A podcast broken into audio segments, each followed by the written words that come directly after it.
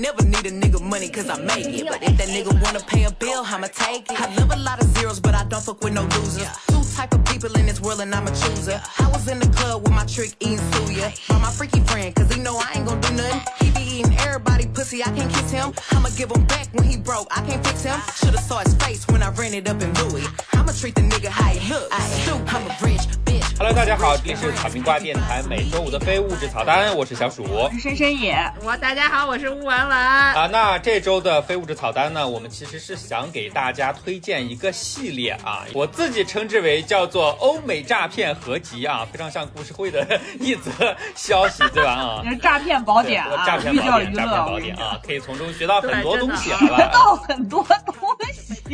对呀，吴万完都拿他的小小笔记本一直在从头到尾抄笔记，好吧？我跟你说，我今天看了我这五页笔记，我都不知道从何写起啊！我最后是相当于那个 B 卷写的这个作业啊，因为我就看乱了，我都已经写了太多笔记了，我打算好好整理一下，出一本书。我也占占安娜的便宜。这一下就把我们其中一部已经暴露了啊！说到安娜啊，首先说一下，就咱们今天想给大家介绍这三部呢，其中是有两部算是纪录片的这种电影啊，啊那还有一部呢是剧情的剧集，但是呢，这部就是刚才沃完提到的安娜的这部剧集呢，就叫做虚构安娜，它也是根据前几年轰动一时的一个。真人真事改编的啊，因为我对虚构安娜这个事情本身很早就关注到了嘛，然后当时知道这个网飞要翻拍它的时候，我其实还挺想看的，所以今年那个资源出的第一天，我就迫不及待看了。我其实觉得它就剧本身的质量来说，其实没有那么好。那当然包括其中的这个串线的那个女记者，深深也在看的时候就一直大呼说那个表情大到他实在是看不下去啊，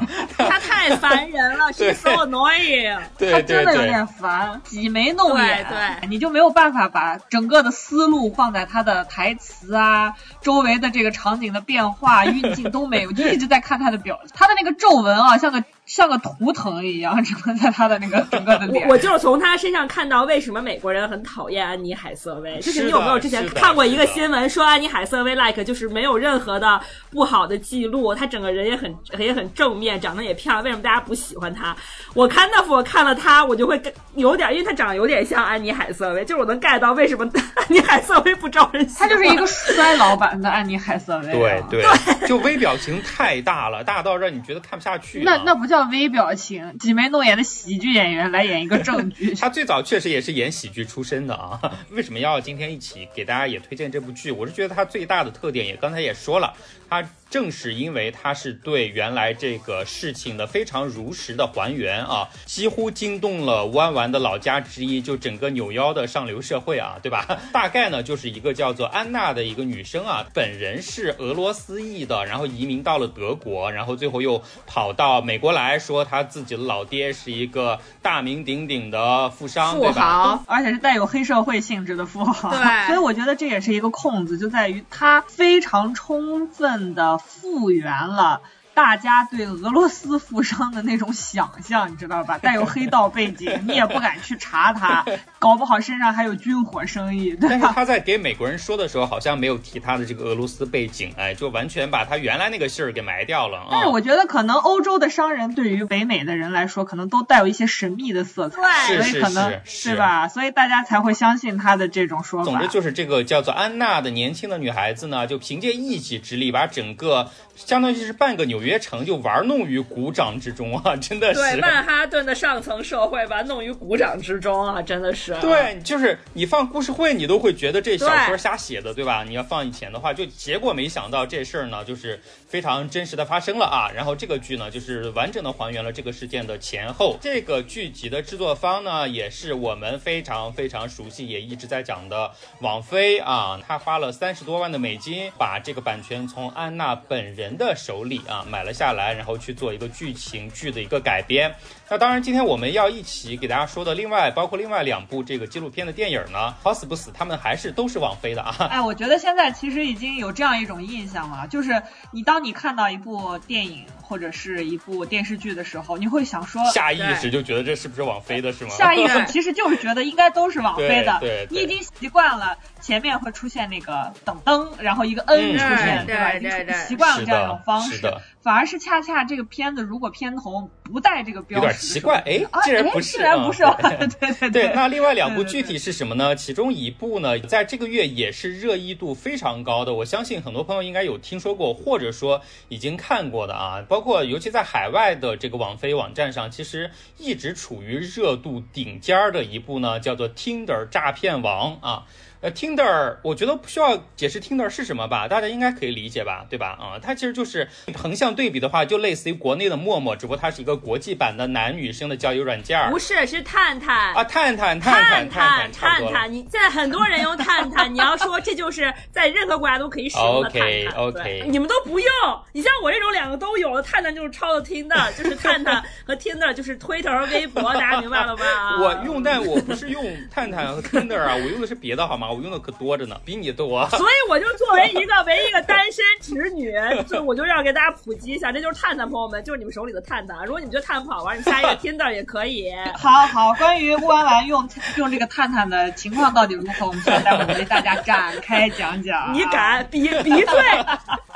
总之呢，这部其实讲的就是一个高级杀猪盘的一个故事啊。那具体多高级呢？等一下我们会稍微展开给大家介绍一下啊。那还有一部呢，其实是申师业最早给我们推荐的，这个名字呢叫做《买进名校美国大学舞弊风暴》。那这个名字呢？非常的直抒胸臆啊，就一下让大家知道这个片子到底讲了个什么事儿啊。题目已经讲完了，就这个意思，明白了吗？对，一言以蔽之，用弯弯的啊。然后呢，这部片子其实。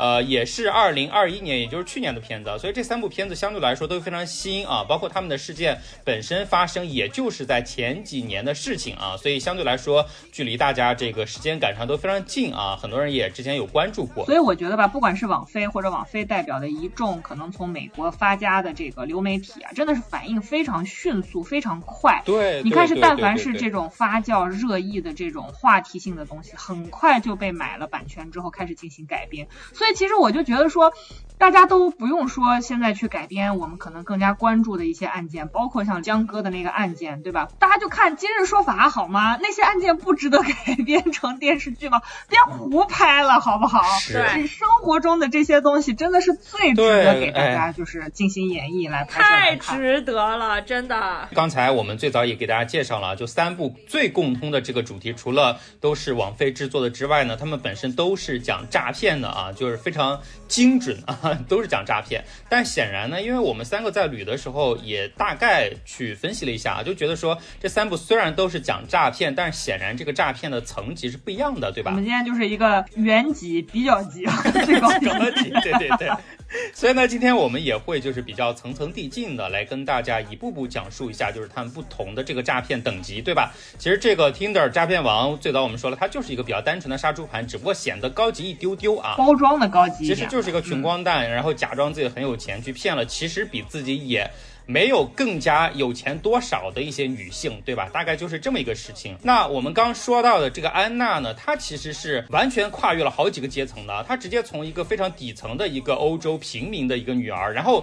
直接跟那些纽约上层的那些所谓的精英和上流社会的人士卑躬交展，然后攀谈。他瞄准的呢目标也非常明确，就是那些社会名流。那至于最后我们想给大家推荐的这部《买进名校》呢，就更厉害了，因为它真的是你平时可能完全接触不到和想象不到的那些美国最有钱、最有权的那些富人阶层，竟然还想着怎么骗人，因为完全没法想。你说他们什么都有了，还为啥要骗人呢？图什么呢？我们待会儿给大家讲一讲，怎么都有钱。成这样还需要作弊吗？何必呢？对吧？你觉得何必呢？就是，但是他们确实就做了这些事儿。就跟很多人会说，你有钱，为啥有钱成这样，干嘛还要逃税呢？对吧？对对对对对，是的。先给大家介绍一呃一下这个 Tinder 诈骗王，也是最近大家非常热议的一部啊。我觉得很多女性朋友肯定都去看了啊。完完，你可以给大家稍微说一下你最近疯狂刷 Tinder 的感受吧。你你最近是趁着冬奥会的时间疯狂刷，对不对？因为这个片子呢，就是从一开。开始实际上它是从它是从两个女性使用这款软件的体验进入故事的讲述的。是是。所以我觉得就是说，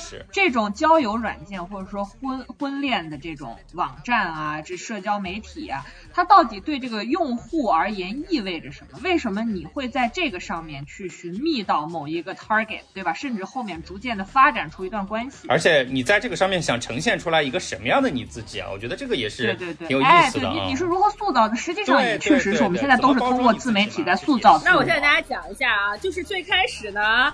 你知道以前我在这个手机之前用的是华为啊，华为是下不到听的，华为只能下到探探。华为现在也不用那个 Google 的那个 App Store 了嘛，华为是用自己的那个 App Store，大家都知道对吧？然后所以华为的 App Store 上还没有听的，因为听的毕竟是一个纯美国 base 的。所以你你是因为 Tinder 才弃用华为的吗？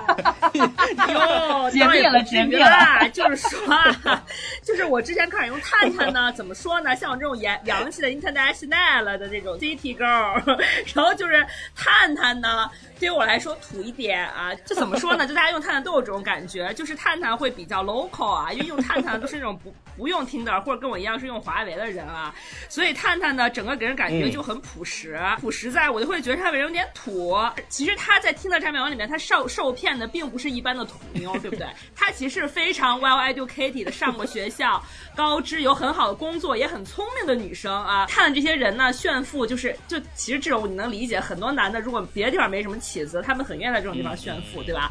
就是他们的炫富就很土很粗暴啊，他们就会拍一个车标啊，一个保时捷的车标，它算不算是另外一个小红书？对对对，就很像小红书。因为我永远看异性，所以我看不到女生。其实我猜女生那边可能也会有这种情况，但我看探上的男生很多都是。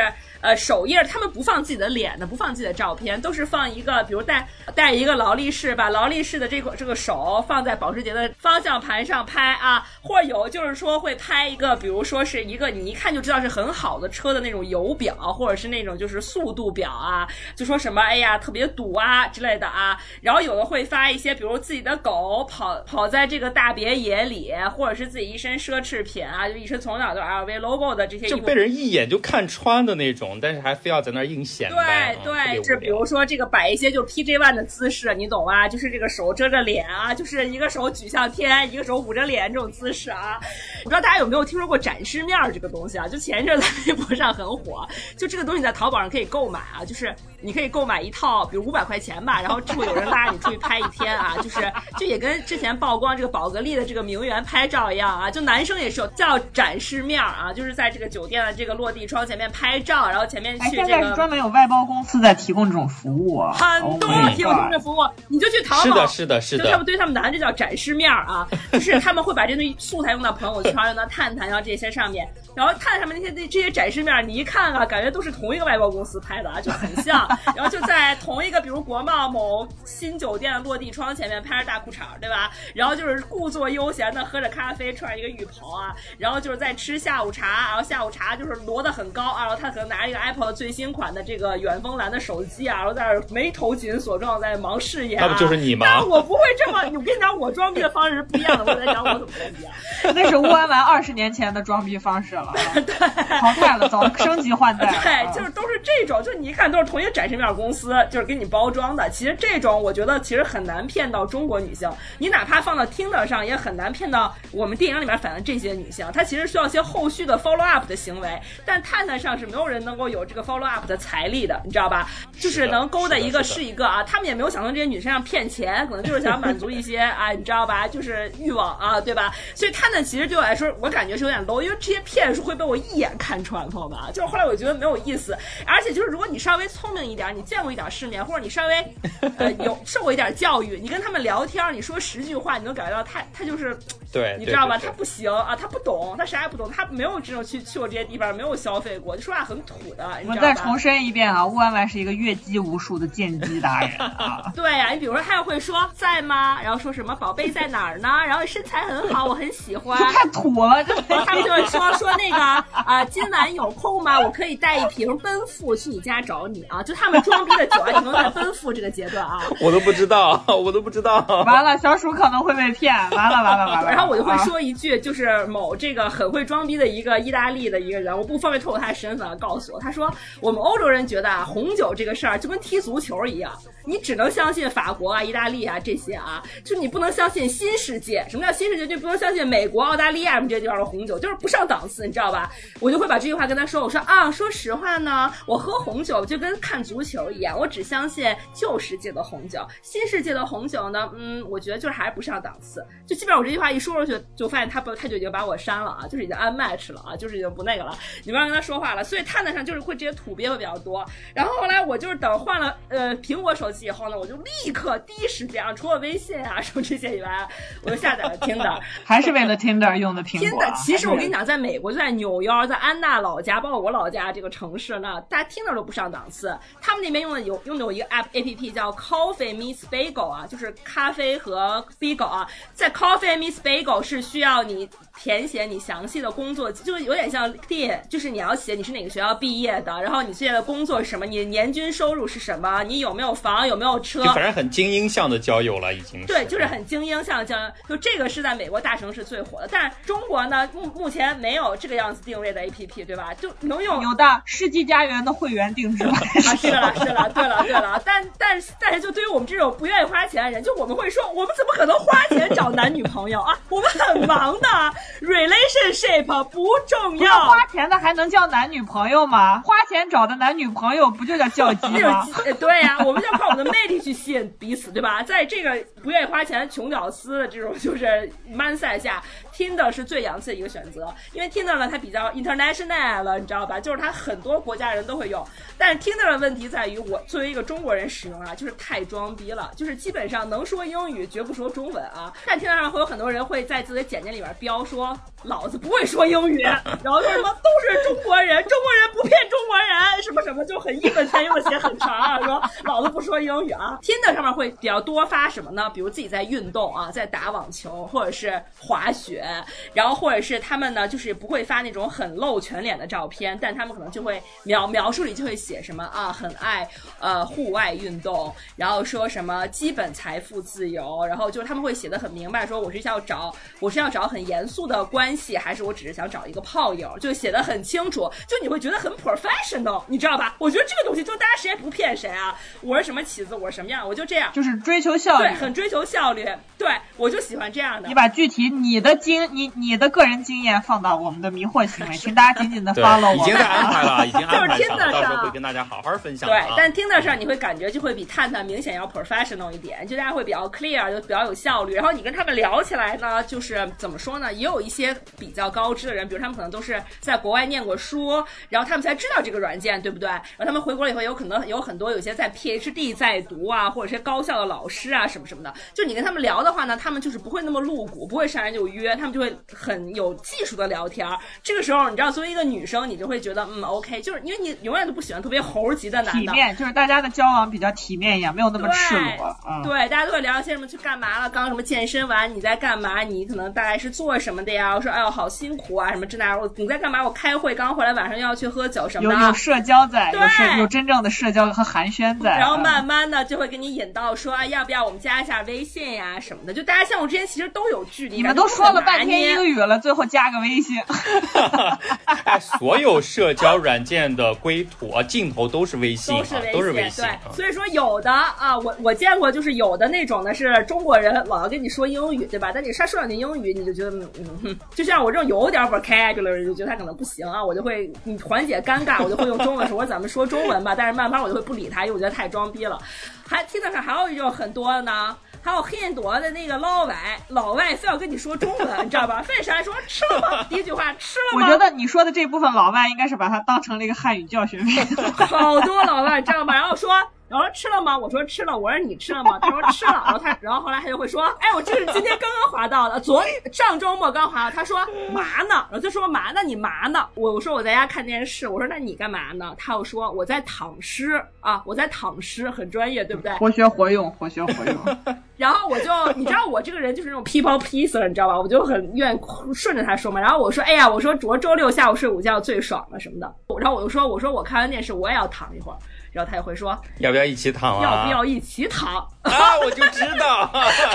然后就这种人呢，我就是置之不理了。但是我在听的上其实会比较呃，就听的不管听的也好，探的也好，但其实我会比较谨慎，而且我觉得能跟我 match 的人也都很谨慎。就大家其实相相互之间都是你知道就很谨慎的状态，所以我觉得其实是比较难被骗的。因为这些男的说实在也没有什么行动力，因为你知道大家对于听的而探探的那种。抱有的期待不一样，你很难就想说我在上面真的找一个男朋友，找一个女朋友，我们发展一个很 serious relationship，什么做到结婚这一步。当然也不说完全没有，可能有那百分之一或百分之二，还是有的。但大多数，比如从我来说，我其实就找一个消遣，我可能觉得，哎，我今天好烦，现在没什么事儿干，我可能洗澡之前躺沙发上刷十分钟，我觉得喜欢的我就点心了。要是能配上对儿的话，我可能上班无聊的时候啊，或者就觉得傻老板太傻逼，我觉得没事儿开会没事儿就是没意思的时候，我就会点开随便聊两句。其实我大多数都是这样的一个消遣的模。模式，所以其实就对于我们这种漫不经心的人是很难 hook up 的。他他他真的能。会被骗到，就是他真的其实是会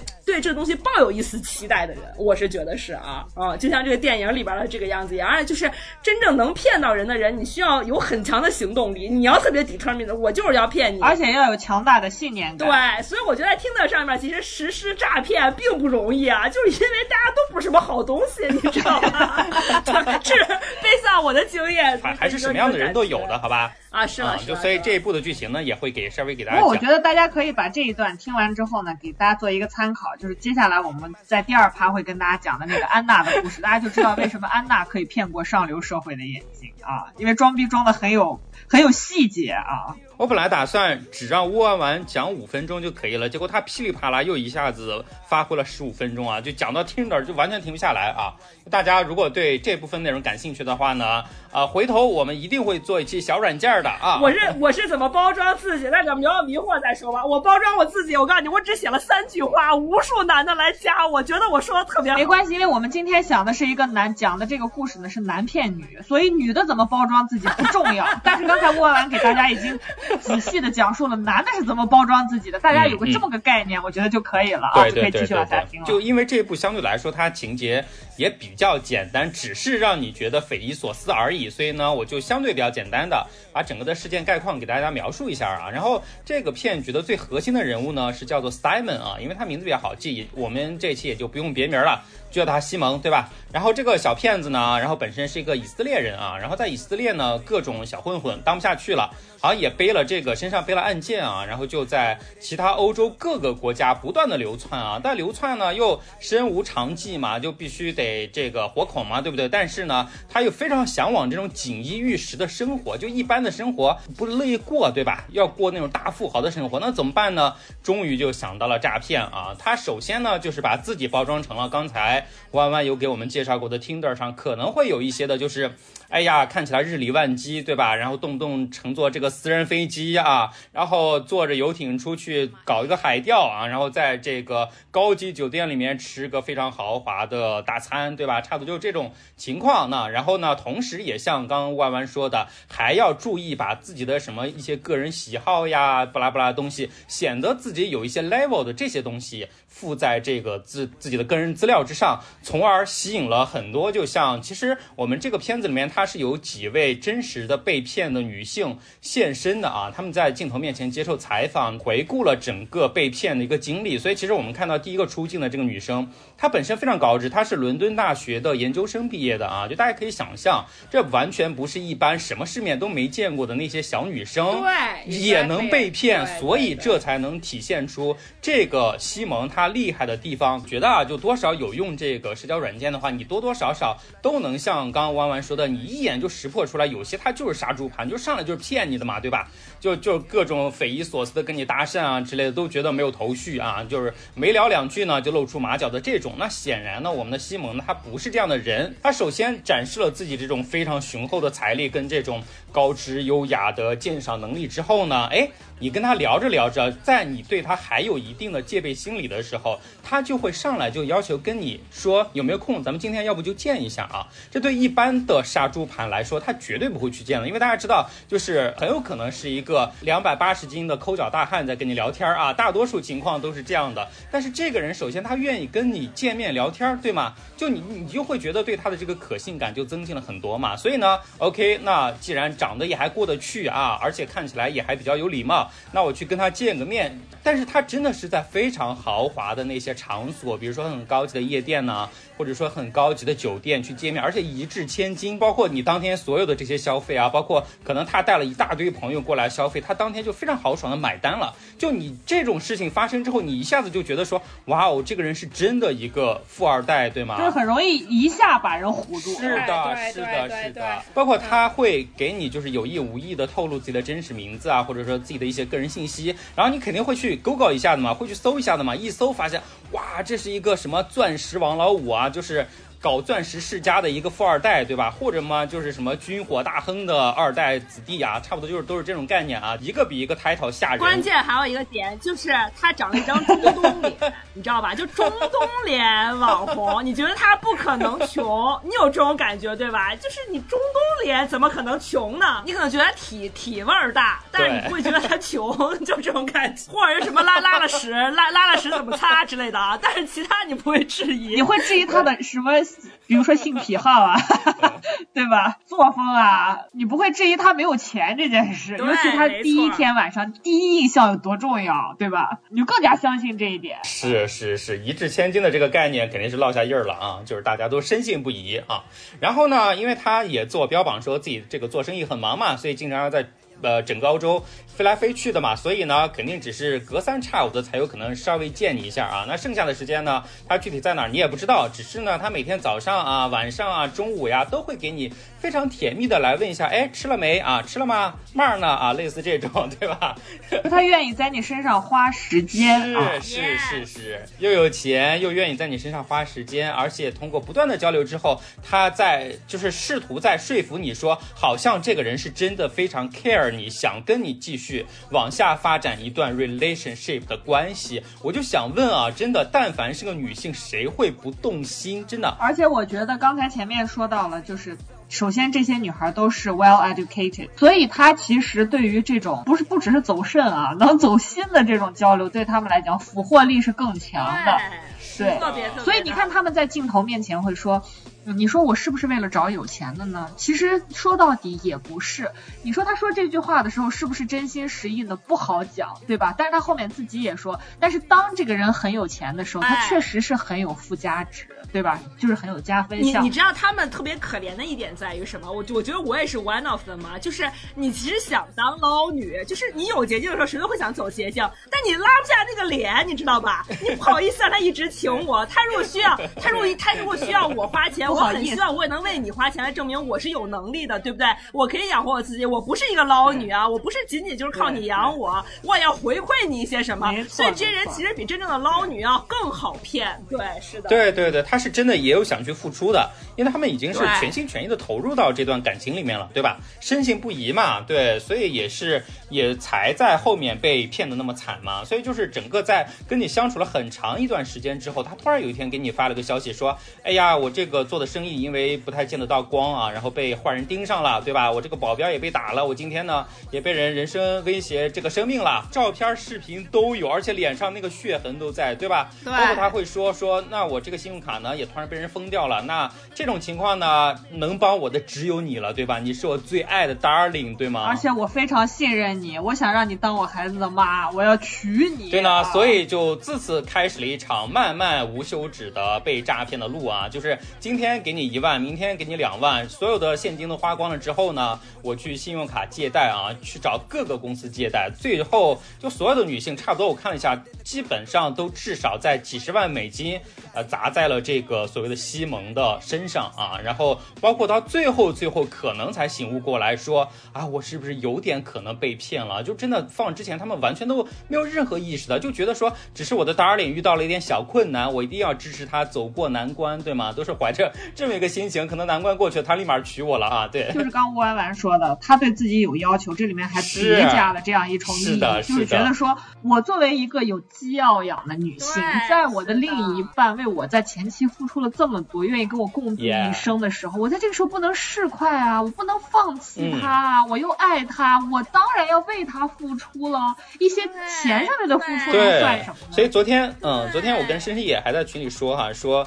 呃，但凡乌安丸碰到这样的骗局，他绝对被杀的干干净净，对吧？杀的干干净净、透透底底的哈。对，而且呢，他这个骗局啊，他不光是各种呃欺骗手段，包括一些 PUA 的手段之外呢，他其实可以算得上是一个庞氏骗局了啊。就是他首先他其实只有第一次真正投资自己的时候，可能用的是自己不知道从哪儿搞的钱，然后之后他呃就是挥霍大手笔的啊，这个一掷千金的时候，其实都是已经是先前被骗的那些女性在他身上。上花的钱，他又花给了下一个可能被骗的对象，就是这么一个周而复始，然后一直往下滚，往下滚。所以最后大家发现，很多很多人都被他骗了，就是用 B 来养 A，用 C 来养 B，用 D 来养 C，一个一个发展下线，哎，跟传销组织一模一样。那当然就是在这个片子里面哈，就我们可以看到，其实这三位呃非常勇敢的出镜直面这个事情的女性呢，她们最后其实是通过三个人的力量联合，最终把这个西。蒙给呃让警察抓住了啊！包括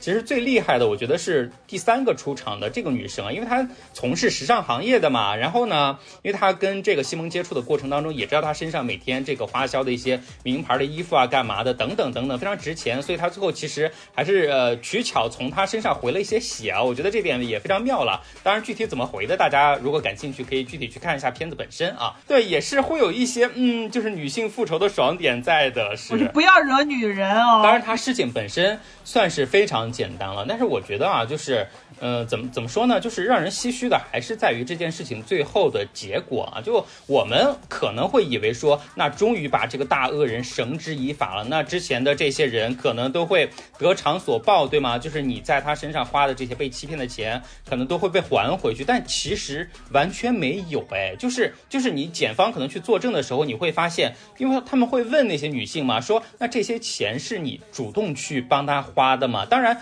呃，是西蒙要求的没有错，但是所有的这些行动实践者都是这些女性本人。对，因为他他并没有诈骗你的信用卡，对吧？他没有说趁你不在把你信用卡偷了去刷你的信用卡。所以他就是想的非常清楚，从他怎么跟你开始，到最后怎么引你上钩，而且到了非常明确的一个 timing，就把他那一套视频、照片那个组合全拿出来，对吧？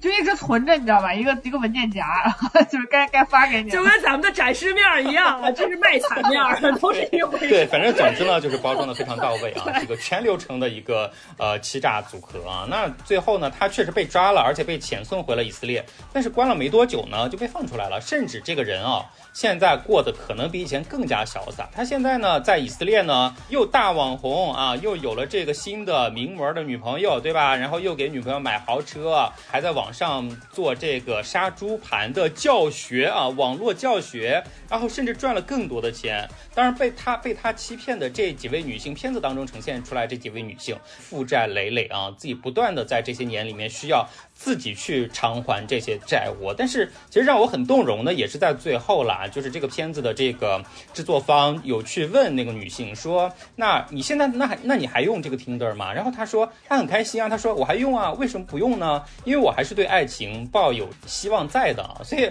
反正我觉得最后还是让我有一些不同视角的一些打动吧，我是有这种感觉。他前面也说了嘛，他说爱情的魔力就在于你一次一次被打倒，可是你仍然会对他充满希望。对，对但总之呢，就是这部片子它就是比较简单，非常直白简单的讲述了这件事儿。但是其中，我觉得不同的人可能去看的话，会得到不同的这种启发。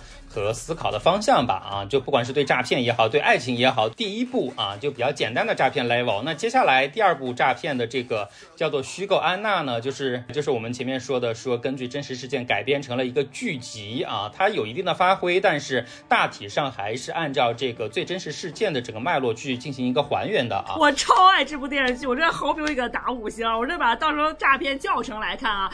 虽然就是你不能把它当诈骗教程，你也不会真正去骗别人，但是。我觉得安娜这个人啊，就是我不知道从什么角度来说，我觉得她其实有有启发到我，她其实启发到她周围很多人，就是特别是如果你是一个像我一样特别喜欢讨好别人，然后又是那种性格比较软弱，不不大好意思对别人 say no 的这么一个人，你一定要去看这部这部电视剧啊，你就知道一个成功人的身上啊，就是你需要什么样子的特质能够成功啊，因为其实我觉得安娜呢，安娜明显。比这个诈骗，比听的诈骗完了，格局打开了！他打开了，他不是，他不仅仅是为了自己奢华的生活，对不对？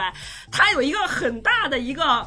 商业上的一个计划想去实现，他想拥有一个商业帝国，他想做一个女强人，对吧？他从头到尾他都很 convince，就他的 mission 啊，不仅仅是说老娘要过上好日子，这个对啦，对他来说其实并不是最重要的事情。他最想证明他要实现自己的一个梦想，他就要作为一个很成功的女性创业者，来在纽约找到自己的一席之地啊！他是他永远是抱着这样的一个，就是要空手套白狼，他是要空手套住白狼，并且他要 make it。对他跟那个男的有什么区别？那个男的就是今朝有。酒今朝醉，我就是只我的计划就是到明天了啊！我今天骗的钱就是为了明天买单。但是安娜不是，安娜是有自己的商业版图的，我一分钱没有，我白手起家。对，野心勃勃，是的。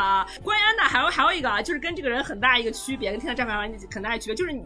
被他骗的这些人，其实最后结局都不差，就是所有跟他 involve 的人，反正在电视剧里面呈现的每一个角色，结局都还蛮好的，对吧？其实哪怕显示被他骗了的人，其实嘴从他身上赚到了更多的利益和价值啊。在这个电视剧呈现最惨，其实还是他，他不管怎么样，他也是蹲蹲大狱蹲了三年多的时间，对吧？就是而且最后也应该也是被驱逐出美国了吧？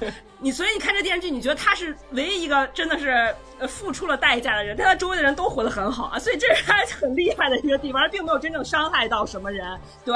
然后其实这这个电视剧给我的感觉就很像一个现代社会的一个启示录啊，就是它有很大的虚构的部分，但从它这个电视剧里面，你可以对每个阶级的人的心理状态和他们的外在的行为表现，你可以看得一清二楚，而且我觉得是非常真实的啊。我关于我为什么最开始知道安娜，因为我我不知道跟小鼠有没有一样啊，就是我最开始知道的这个知道安娜的原因其实比较 personal，是因为嗯，我周围有朋友跟我讲，因为我们很经常讨论的一个人是婉婉，我觉得应该大家都知道，因为有婉学家嘛，对吧？就是大家微哪怕不知道你婉婉是谁，你微博随便搜一下，你都知道婉婉是一个什么样子的一个角色，她现在取得什么样子的成就，并且关于她身世的一些讨论呀，关于她怎么捞当捞女啊，关于她是多 fake 的一个人，都有一些讨论，对吧？我最开始呢，就是我跟我周周围的朋友，就有钱朋友讨论，我就说婉婉这个人到底是怎么突然就是从艺术圈，从一个。da 某大艺术家的呃，这叫什么呀？呃，小情儿啊，或者缪斯啊，我们叫。然后突然一跃之间啊，成为了在就是中国说得上的一个青年呃艺术收藏家。就是怎么实现了这个阶级的跨越？但可能说她老公是有一部分，但她但她老公的身世其实也不明朗了。然后呢，很多人都会跟我提到有一个很关键的人物，在他的艺术生涯当中起到一个很重要的作用，就是有一个叫 Michael 黄的男生。大家所有微博都可以搜 Michael 和婉婉两口子的前世今生的缘分，这完全就是。大家公开讨论的八卦啊，不是我自己的任何的这个泄露啊。然后这个 Michael 黄呢，叫黄旭夫，这个男生非常非常厉害。就同样，我其实也不知道他家到底是一个什么样子的背景，但是他 apparently 小小年纪啊，就在纽约混出了一席之地。他多小小年纪呢？因为这因为这个电视剧里面，首先第一有他自己真实的名字出现的，他是真实的一个人物是。安娜被安娜骗的一个人之一啊，然后呢，其次他自己有发微博说他那个时候仅仅就是一个大学生而已啊，就是大家可以想象他的财力，在他那个时候在纽约就已经作为一个外国人已经混到那个圈子里了啊，大家知道他的身份大概是一个什么样子的地位啊，所以说这个婉婉的成功历史呢，就是说跟他有非常呃这个牵扯的关系，就最开始婉婉婉的微博里，包括前前一两年，包括 Michael 的微博里面都经常提到彼此，婉婉是会管 Michael 叫弟弟啊，还有就是他。这个弟弟啊，这个 Michael 其实，在纽约还是在世界上的艺术圈的地位，其实比婉婉要高很多很多，因为他是真正花花自己的钱去买作买艺术作品的，他是真正的收藏家。所以呢，最开始婉婉就是靠他混一些，你知道吧，就是很重大的场合替他介绍介绍一些人脉。然后呢，他的这个所谓弟弟 Michael 呢，就把自己很多他的呃艺术品其实放在婉婉的美术馆里，因为他在中国是没有美术馆的。然后突然有一天呢，他们两个就撕了啊，就是婉婉确实在中国做起来了啊。然后他们两个其实就是就撕逼了，就是所谓的撕逼啊，就具体怎么撕也不知道。然后他要把他的馆藏，就把他的艺术品从婉婉的美术馆撤出来，然后自己成立了一个美术馆，叫 X 美术馆啊。然后现在 X 美术在北京其实也很火了，然后大家也可以也可以去真正查一下这个 X 美术馆，它另一个合伙人是谁？他另一个合伙人呢也可以查，叫谢其润。谢其润大家可以百度百科到这个女生是谁啊？就谢其润是正大集团的千金啊，就是真的也是很有钱。就是黄旭夫他他自己也是那种很高调的那种社交的那种就是名媛啊，就是画引号名媛啊，就是他他的那些朋友，包括他如果发 ins 点赞的都是谁呢？都是比如说大小威廉姆斯，比如说这个蒂芬尼特朗普啊，然后呢，他就很多人其实都会说自己要是能年纪轻轻被福布斯纽约评为什么 thirty under thirty 啊，就三十个三十岁以下最牛逼的人，大家都觉得非常非常的荣耀啊，就是我天呐，我真的混出来了，但他。在他就是离三十岁远远不到三十岁的时候，他就已经是这个 thirty and thirty 的评委了啊，纽约版福布斯 thirty and thirty 的评委啊，所以就大家他的这个江湖地位可想而知。但是如果你在百度上搜黄旭夫这三个字，因为我是听说了他跟婉婉的这些事情，所以我我就想说这个男生是谁，然后我又百度他，跳出来第一页的全部新闻都和安娜有关系，因为他因为安娜当时在纽约事情曝光以后呢，安娜的 Instagram 上有发很多。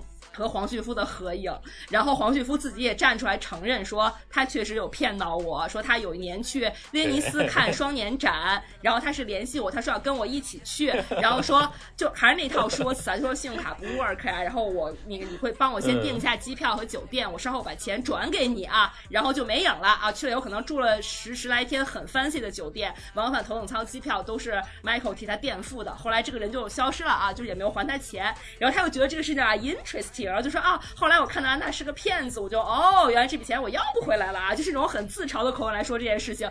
然后到后来这部电视剧这个上线以后，他有发微博啊，然后就说说这个，哎呦，说我听很多朋友给我发截图，我看到里面真的有我存在，然后说但这个演员长得比我也老太多了吧什么的，但我还是很开心，我为这个好莱坞的这个亚裔演员提供了工作机会啊，就他这个口吻就是嗯，大家感到就是很自嘲啊，有这种装作不在意这种口吻啊，所以就是我其实。通过这件事情知道了这个安娜，然后后来我看这个电视剧以后啊，我觉得就是很神奇的。它这个电视剧的结构其实很简单，它其实就是每一集会根据一个不同的视角，会从一个人的角度来说，嗯，安娜是谁，然后最后让你来做。哎，我觉得它这个结构的展开跟之前我们说的那个成瘾剂量是几乎是一样的。它就是采访到谁的时候，然后把这个故事抖开啊，这种结构。其实这种结构相对来讲它会比较清晰嘛，尤其是你在还原一整个事件，尤其它涉及的是整个一个一个行业，或者这涉及。所谓的行业就是上流装逼投资界，是的，是的，会让你有很强的参与感，对吧？你看这个人说话的时候，你会觉得啊，这人都好奇怪呀。但你往往后看，你会觉得有首尾呼应。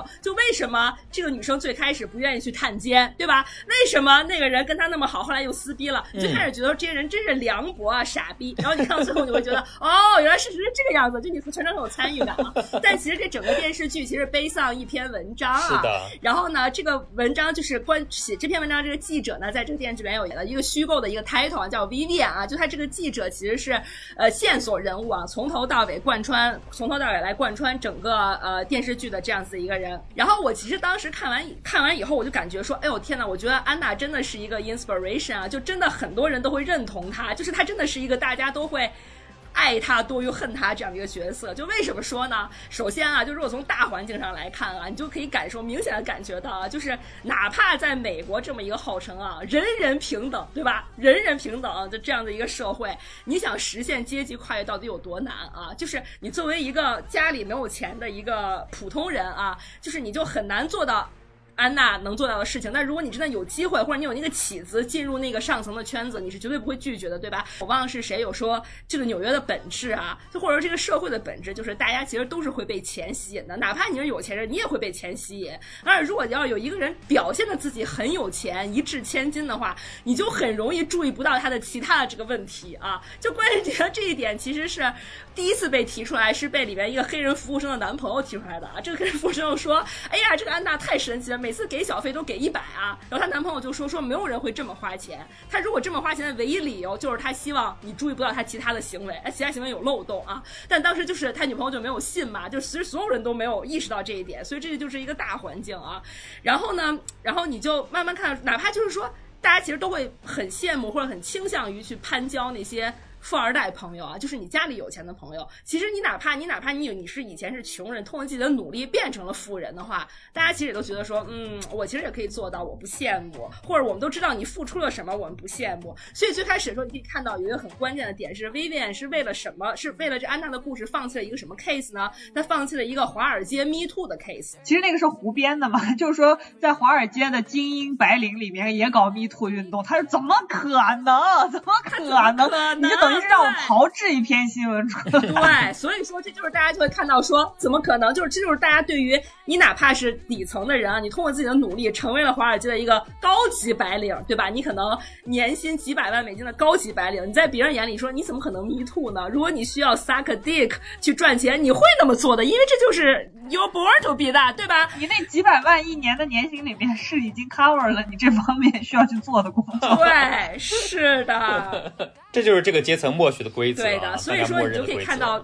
从安娜身上，就是由她支支脉脉延出来这些人，每一类人都有什么样子的特点啊？就在这个电视剧本都有一个展示。比如她有纯女性的角色啊，就是比如说，包括这个记者也好，包括周围的女朋友也好啊，然后周围有这些呃被她骗的这些男的啊，然后你看被她骗这些男的，为什么这些男的呢？就是被骗了以后呢，你并并不觉得怎么心疼他们，因为这里边有那种就是想要通过安娜来实现阶层跨越的，对吧？而他们这些男的，你会发现他们的试错成本其实非常低啊，他们就无所谓。我既然被骗了，我事业受点损无所谓，我到最后还是爬得很高，我事业就是也是都会恢复，这对我来说就是 nothing nothing hurts，对吧？然后你也可以看到说那些有钱人是怎么被安娜骗的啊，因为有钱人其实很神奇啊，就是有钱人很容易被虚的东西迷惑啊，比如说安娜也显出来自己，有钱人对哎艺术品很有品味，那家里一定有钱，对吧？因为很多暴富的人他不知道他不懂这些，对吧？而且安娜呀懂买什么画啊，就觉得说哎呀欧就带点欧洲口音，就觉得哎不得了，他家肯。定有钱，对吧？还被什么东西迷惑呢？被他的所谓的人脉迷惑，说哇，你认识这么多有钱人，你也一定有钱啊！这有钱人会被这些很虚的东西迷惑啊。然后还有一些屌丝，他这些屌丝小妹为什么被骗呢？他就是被实在的东西迷惑啊。先在你身上花两年钱，对吧？你出去吃饭从来不用掏钱，给你买衣服，给你给你做头发啊，带你带你按摩，对吧？当然是我，我也被迷惑，好吗？然后这些屌丝小妹呢，就跟这听到里边受害者一样，到最后就是想很想证明自己啊，可 能就会导致了一些。就是直接走向歧途。我不能说，对我不能说，对，你可以看到各种各样不同的人是怎么，就是跟安娜牵扯的人，他们表现出来的特性是什么样子的。其实无非是这些人都在安娜身上得到了自我的投射，比如说一个平时搞 stylish 的那样的一个小哥，对吧？然后他在安娜身上看到了，哇，你看这个世界上就是有人这么在意细节，你看他的搭配妆法，他所有整个出门的整个整个的这一套行头，你看他就是很符合我们这个行业的需要，那他就是我需要去打造的那样一种造型的人啊。那他这么注重，肯定证明只有上流社会的人才会这么在意自己的 taste，对吧？然后还有那些所谓的搞投资的，就是家里所谓有 old money 的那些，对吧？啊，这些人呢又会就是刚才吴安兰说的，哎，他懂画，你看跟那些只知道花钱的那些不一样。那你今天跟我一起去挑点衣服吧，对，而且他也非常愿意像安娜这样初出茅庐的小姑娘去收 off。他的优越感，对吧？对你跟我去，是我提携你，对不对？我带你啊，所以他们其实都是彼此在安娜身上获得了自己的诉求。对，然后我再下来稍微大家详细介绍一下安娜这个人到底是个什么样的性格啊？你刚才还是不详细的，我天！你他他他说完这期节目他就改名了，叫安娜。安娜这人啊。她自己啊，首先她自己，她其实就是一个，首先她是一个女性，对吧？并且她是一个家里到后来发现条条件其实比较一般，就是工薪阶层吧，并且她是一个外国人，她是一个俄罗斯人，并且她现在可以说自己是欧洲人这样子一个人。但是她呢，特别神奇的，她的性格太，她太有 personality，她太有个性了啊！她首先第一点，她特别特别坚持自己是谁，你知道吧？她特别特别坚信，就是说。我就是要办成这件事儿，我就是一个 business leader，对吧？你他在里面到后来，就等他的骗局都被戳穿以后，他整个人看上去就是一个 homeless 的状态啊，就是穿着一件衣服十几天不换啊，坐地铁吃那个别人扔在地铁上的这个汉堡、薯条，他依然拿着电话都快没电了，还在想说我的那个二八幺，就我要租的那个 building 十九世纪的建筑，为什么我没有租到啊？这是他唯一 care 的事，他根本不 care 说我是吃完这顿我该去哪儿或怎么样，所以他对他的事业特别特别坚持啊。然后他还特别相信自己的才能，就是我觉得当骗子啊，一定要特别有信念感。就刚才我们介绍的这个安娜和前面的那个骗女性的那个骗子都是，对，都非常相信自己的人设。对，首先我自己信，不然别人怎么可能信嘛？甚至他相信到，我觉得一度他他自己真的相信了，就是已经出现人格分裂的那样一种状态了。对，是的。然后他特别相信自己的才能，他又会说：“我不是一个很肤浅的一个想要通过社交走捷径上位的这样子的一个名媛啊！我的每一步都是经过计算的，我都每一步都是为了一个很大的一个目标了。”然后他最后特别，其实最遗憾的是，他并并不是说自己获罪啊或者判刑什么，他都不 care。他最最遗憾、他痛哭流涕的点在于，我那么接近，我那么接近，我离我成功就一步之遥啊！就他觉得特别特别的遗憾。对，所以说为什么婉婉能成为婉婉？为什么卡戴珊能成为卡戴珊？为什么我安娜 却没有成功？这是他最遗憾的一点。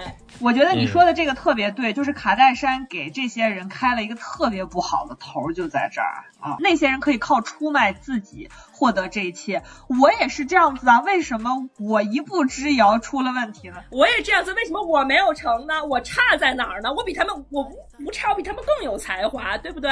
我说实话，我就是看到安娜的故事，我到最后我是觉得她真的很有商业才能啊，因为我就一直在设想，如果她，如果安娜德维她真的就是安娜德维，她就是一个。Family trust baby，我也有想到这一点，他一定会成功，对吗？他如果就是一个富二代，他就会成功。那二八一那栋楼就是他的，他就是会把这个基金会做起来，他就会成为纽约的一个 somebody，对吧？因为我因为工作遇到过很多富二代了，就是我觉得他们就离安娜百分之一的 talent 都没有。说实话，真的是这样，就大家都想躺平，对不对？谁让他那么积极进取？我觉得尤其像安娜是打心底里瞧不起像卡戴珊这一家人，没错，他真的是太肤浅、太庸俗。我跟他们真的是不一样。为什么我不能成功呢？他离真正的成功人士差的不是能力、才才华、社交的水平等等等等，就是差一个有钱的爹，对吧？甚至不真的不需要他投一分钱，只要他能证明他是有钱人家的孩子，就就 OK 了，对吧？所以这是最令人唏嘘的。出身决定了他的失败。对，那他其实成功的有些，他有很多其实非常厉害的或者牛逼的这个这个技巧啊。首先，第一，他心理素质真的太好了啊！就你比如说，如果咱们在负债累累。拆拆东墙补西墙的时候啊，突然有一个银行给你批了二十万美金的贷款，你像对于咱们来说，肯定说，哎呦，我这边还一万，那边还一万，我先还一点，你别告我，求求了，别还了。就人家拿着二十万美金，立刻就住了最好的酒店，对吧？一百一百掏小费，对吧？到后来自己拿支票诈骗啊，又又都已经监狱都传唤了，那个法官都传唤他，自己其实是被保释的状态。他骗到了钱，也不是说去出庭啊，又跑到 L A 了啊，接着住最好的酒店，对吧？就 是真的心理素质非。常非常的不一般啊！他懂所有的规则，他怎么 handle 这些酒店里的人？他这这些酒店的势力眼啊，就怎么如何最大程度的利用他们啊？如果他 handle 这些小妹儿啊，如果 handle 这些有钱人？包括像刚刚深深也讲到的，他比如去头牌看秀，他又装的很冷漠啊，就在真的社交场上，就是我谁都不 care，谁跟我说话我都懒得理，对不对？我从来不 please，我从来不会就是 please 别人，对吧？然后说我就是没钱，他就会永远一个坚持一个说辞，说我就是信托基金，我爸每个月给我钱，我现在钱没到，对吧？然后说你先替我垫上。我会把钱转给你的，他永远这套说，但是他特别特别相信这一点啊，就是，就比如他吃完饭让大家把信用卡要掏出来然后，他从里边选一张，说啊，你今天真幸运，你来为我们所有人买单，但里边并没有他自己的信用卡，他就面对这个情况啊，就表现的太自然了，所以别人都觉得说他肯定不可能是骗子，如果你真的是骗吃骗喝，你不可能表现的这么自然，对吧？就他永远他能 get 这些就是特别特别 tricky 的这些部分啊，就是说他已经完全完全的把上流社会的游戏规则全都吃透了，他呈现了一个真正的。富二代的样，而区别在于他没有那样的一个老爹，而其他人有，就是这个差别，其他全部都一样。而且他其实，在面对质疑的时候啊，就他这种强势的态度，特别适合大家学习啊，特别适合我自己学习。你永远不能觉得你自己错，你永远是对的，我永远是最重要的。就被他骗的小妹儿来就来质疑他的时候啊，就说你什么时候还我钱？他会说我多忙啊，我忙的是成立我的基金会，你怎么能用信用卡债这种小事儿？来来烦我呢？我都告诉你我会还你了，你怎么这么抓马？就是他会永远先。非常强悍的捍卫自己的利益啊，所以就这一点其实也是很多你看到周围创业这些成功的这些所谓的这些商业领袖身上一个很很突出的特点。所以我觉得安娜是，其实一定程度上也是也就是 PUA 了。对对对，是真的 PUA。但其实我有时候觉得创业这件事就是 PUA，就你看你能 PUA 多少钱，可能你就成功了。对，是的。对，然后。具体的就被他跟他就是嗯，他周围的这些人啊，就是各有各的特点了。你比如说，其实我觉得这个记者，你可以从头到尾看到他其实如何慢慢被安娜改变了他很多的啊。就他其实作为一个犯过重大新闻错误啊，职业上的错误导致被孤立啊，坐在最角落的一个人啊，他首先从安娜身上看到了翻身的机会，然后他又从安娜身上看到了。这么一个呃，就是坚持自己啊，就不被任何事情打败，永远什么事都可以 handle 一个女的对她的这个启示啊，所以她后来就变成了一个特别特别 tough 的一个人。她说我怀孕怎么了？所有人都在怀孕，对吧？我就要努力的工作来证明自己啊。就从她身上可以慢慢看到很多关于包括调查记者和媒体行业的一些工作的一些辛苦的地方啊，就是你会慢慢觉得说她其实是。也遭遇了作为一个女性的攻，然后没有试错机会的这样的情况下，她是如何这个逆风翻盘的？靠着这个安娜的 inspire 啊，最后实现自己的成功。包括她这个律师啊，她这个律师呢，也是一个这律师其实也非常能够对安娜的遭遇这个心领神会。她就是一个很平凡的白领，但娶了一个有钱人，对不对？所以他就总会觉得说，我们都是他。其实，在某种条件下，我也想做他。他是做到了我做不到的事情。我其实是走了捷径，我靠娶了白富美，实现了一个阶级跨越，对吧？那安娜没有走。捷径对吧？她就是靠 brand herself，她就是给靠树立自己的品牌，然后靠撒一些无伤大雅的小谎，她觉得最后实现了阶级跨越。所以律师也觉得说，哎，我我我到最后就是不仅仅是为了我的工作，我也要为了你去替你做辩护啊。然后你包括他周围的这些人，其实多多少少都会被他影响。包括就是他里面可能很多人看会最看不起的这个 Rachel 啊，就是最开始就是一个小绵羊啊，就是名利场的小绵，就这种。媒体老师啊，朋友们啊，就是 非常非他非常非常典型，就是因为他见识过很多好的东西，所以你看他永远都知道啊，知道我去摩洛哥，我要去那个森老汉的花园，对吧？然后一看安娜发 Instagram，就知道啊，这是哪间酒店啊？他见识过很 fancy 的东西，他最他最开始也是觉得安娜有钱人，所以一直吃他的喝他的啊。然后他他其实，在职场上就是一个 push over 啊，就谁都可以欺负他，一个一个很软的一个人。然后到最后呢，发现自己被安娜骗了以后呢，就被逼到啊，就是向安娜。学习啊，为了自己的利益，真正就是 stand up 啊，抗争，最后联合警察把安娜抓了啊，然后最后呢，还是靠安娜赚了一大笔钱啊，整个人的变化，你也觉得他的性格其实被安娜就是影响和 inspire 了好多啊，包括安娜的特别厉害的地方在于，她能骗到那些看上去就最开始大家都很疑惑，说她，因为她骗的不仅仅是这些指着她花钱呀或者这些人，她为什么能骗到那些看上去很有经验、很老道的这种就是老狐狸啊？就比如里面的这个 Allen 啊，就他的这个律师，尤其是帮帮银行给。外面审核贷款的这些，这件事最狡猾，但是都帮他前面打了勾。是的，是的，是的，毫无怀疑的，就是打心理战吧。我觉得就是安娜太知道如何抓住别人的心理，非常非常强，因为他就会说知道说我要带给你一种很 fresh 的感觉，你就是一个中年危机的一个人，对吧？你老婆也不理你，你女儿也没有一事无成，对吧？他就会给你一种很新鲜的感觉，我就像你女儿一样，对吧？我会给你很多，我我比你的女儿更有报复心，而且我比起你的老婆能够更加带给你新鲜和刺激。的感觉，就非常会戳中人的软肋。就是你也可见男的多不学习啊！就是他用一个变声软件加一个虚拟的电话卡，就把这个人包括很多投资集团啊，就是说骗得团团转啊。就反正大家可以看到各种各样的女性，就我觉得你在里面都可以找到有点像自己的部分啊，就比如说有也有这种很拎得清、有边界感、懂得抽离的这个黑人的那个健身教练呀，也包括就是很对他对安娜很有这个信念感、很忠诚啊，会一直觉得自己安娜是好朋友，就从头到尾都在帮安娜做事情的这个呃这个服务生。其实你会觉得安娜也很拎得清啊，她知道谁其实真正对她好啊，所以说她其实就是到最后哈，就是他唯一没有骗的人，就是他真正能感觉到友谊的这样子的一个一个人啊，而。安娜对于友谊的回馈就是还钱，然后关键到最后呢，你就可以看到整个呃陪审团啊，就等着这个这个 case 这个法律法律的这个 lawsuit 终结以后啊，你就可以看到最后两个脱罪的人，就是两个被判安娜无罪的人啊，非常有意思啊。一个是一个 National City Bank，就是一个大财团啊，就是大家会觉得说，哎呦，你又不你又不缺这点钱啊，你应该是你们工作的失误，你们没有判断清楚，所以安娜娜没有导致你们多大损失啊。一个一个这一点，陪审团觉得安娜并没有有并是无罪的。还有一个就是对于 Rachel 就他这个小绵羊朋友啊，就这种有一点点你知道屌丝互害啊，就我 说就是你知道就是你包括其实中间反映安娜这些所谓的小妹儿们互相之间的这种啊嫉妒啊，然后就是算计啊的这个感觉啊，你就觉得已经很屌丝互害了啊。你到最后看陪审团这些人啊，从最开始就是同情 Rachel，然后到最后发现 Rachel 从安娜身上赚了很多钱，然后特别看不起她，特别鄙视他啊，你就会觉得这些屌丝之间，就咱们这些一般人之间啊，就是会为这些互相嫉妒啊、看不起，就是我这怎么这样背叛朋友没起子？但是你大家冷静下来想一下啊，我觉得最厉害的是在于他两个好朋友，一开始是其中一个把自己包装成一个完全的受害者，就是安娜是如何通过这些。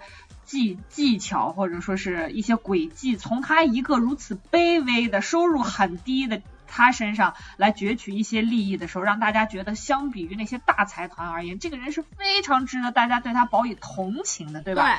但是到后面，安娜的那个代理律师很厉害的在于，他把这个 Rachel 实际上打回原形，打回成什么原形呢？这个 Rachel 在法庭上面，在另一面是什么呢？她不就是你们想象中的安娜的另外一个分身吗？他们没有区别，所以从这个意义上来讲，就是就是乌安安说的。就是两个 屌丝打架，对对，所以你也无非是个捞女。大家想象中的安娜不就是她这个样子吗？对吧？所以这种人有什么好值得大家同情的呢？所以她无非最后是换了一个角度来看这个事情，所以导致她的这个 case 也不成立。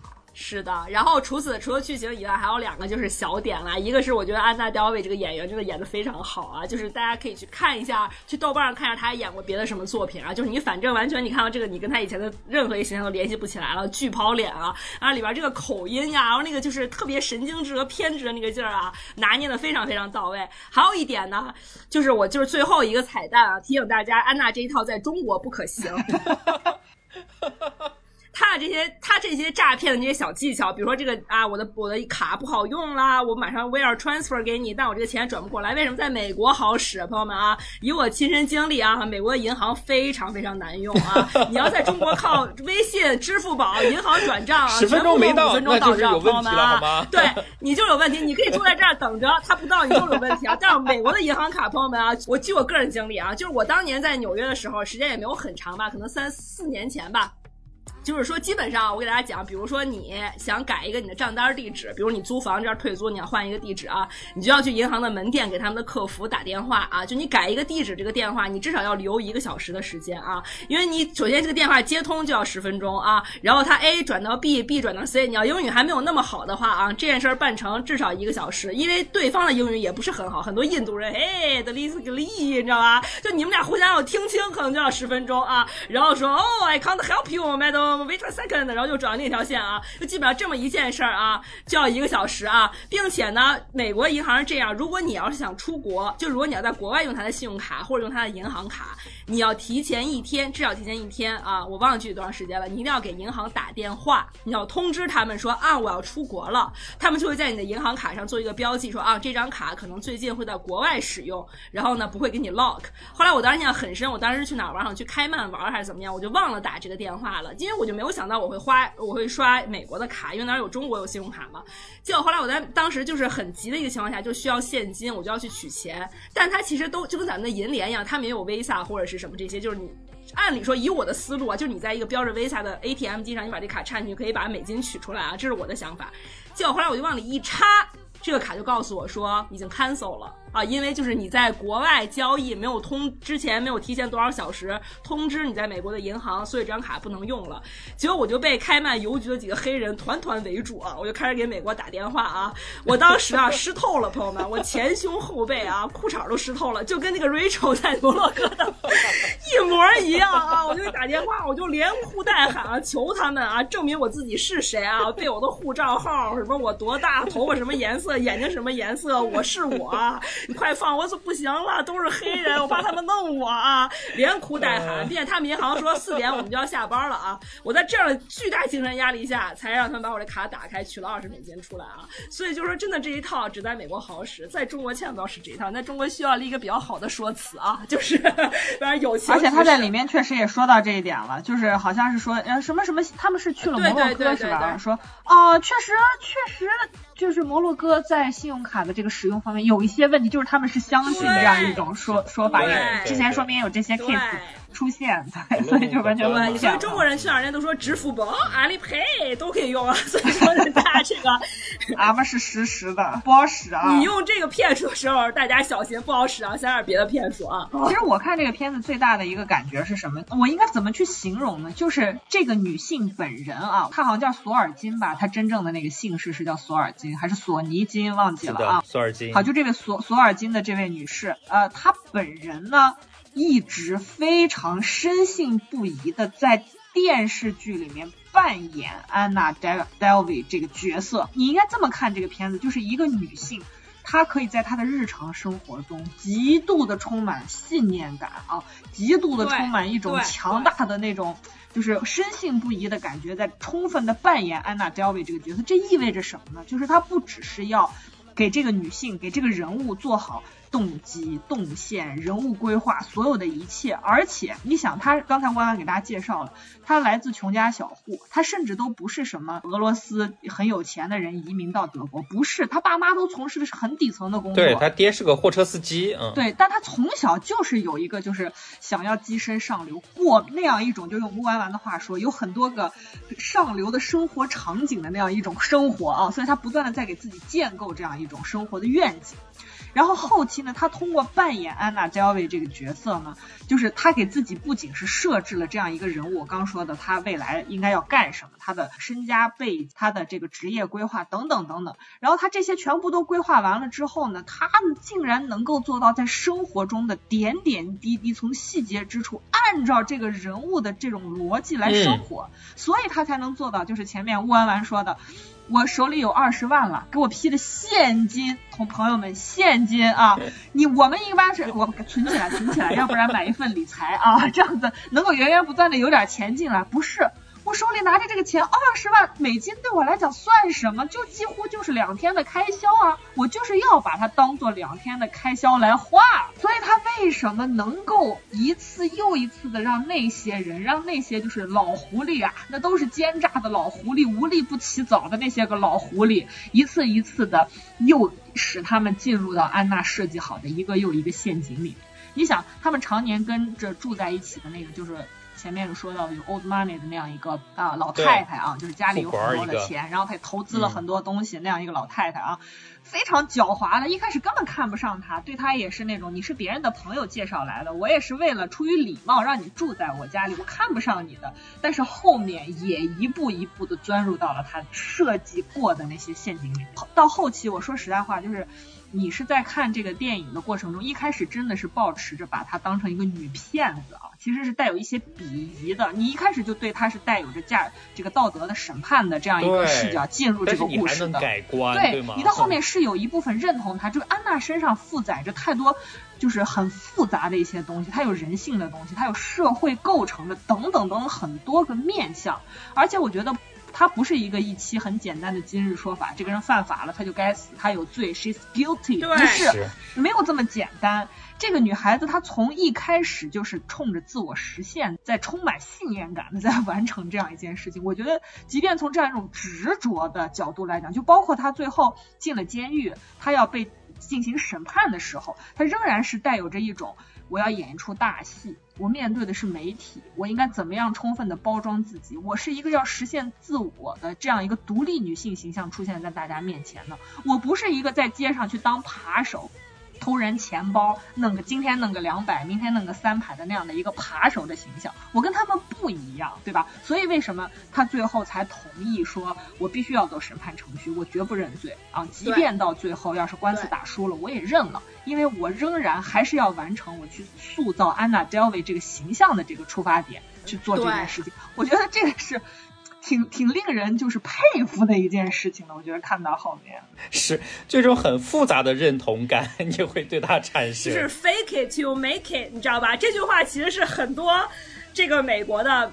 工薪阶层啊，特别是这个华尔街啊，这种就高级白领遍地的地方给你洗脑，或者 business school 啊这种商学院给你洗脑的一句话啊，就是说你永远不要对自己没有信心，你要你要你要想想明白你想成为什么样子的人，你就要 fake it to make it 啊，就是你要首先你就要有信念感，就要有安娜的信念感，你相信老子有一天就是这样的，老子就是这样的人，老子就是会牛逼的啊，你也抱着这个信念感去营造你这个人设，你才有成功的可能。所以我说安娜这个人其实非常非常的复杂，所以他也充满魅力，我只能说，对他真的是充满魅力的一个人，行为不可取啊。朋友们，干什么事情不能犯法啊？我们还是要在这边强调一点。对，深深也就是这个，就是永远是我们的法律顾问啊，就是总是在 我就是想在犯法边缘试探的时候，他就会这样来说，这这这个犯法不会的，大家放心，乌安完怂着呢，乌安完怂着呢。我跟你讲，他就嘴上过过嘴瘾，他就天天打嘴炮啊，干不出来啊。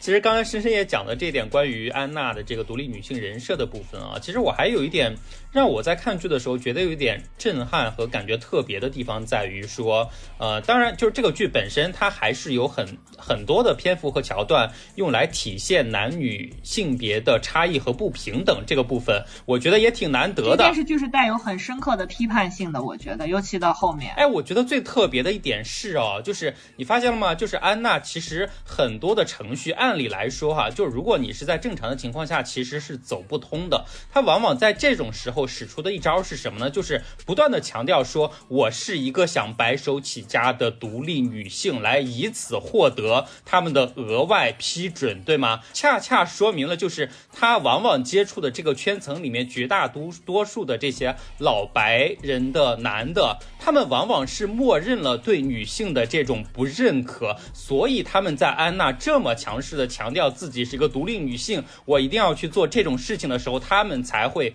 额外开恩，恰恰证明他们自己是认同这个规则和这种不平等的。是的，是的，没错，隐含前提是这样。而且另外一方面，你能感受到什么呢？即便是到最后最后了，安娜折腾的这么，其实已经是，呃，给上流社会带来了就是非常，嗯，也不是说深刻或者是深深重的影响，但它是激起了很大的风浪的，至少在舆论的这个角度来。因为你看这个片子的一开始，就是我们刚说的那个 old money 那个老太太。带着那个做这个造型的那个小哥，俩人偷偷摸摸在餐厅里面掩人耳目的在那边见了个面，是吧？就说，哎，你听说那件事情没有听说？然后我们三个在那个群里面说这件事情，它真正给我们带来让人觉得后面有一些你替安娜会感到惋惜的事情在于什么呢？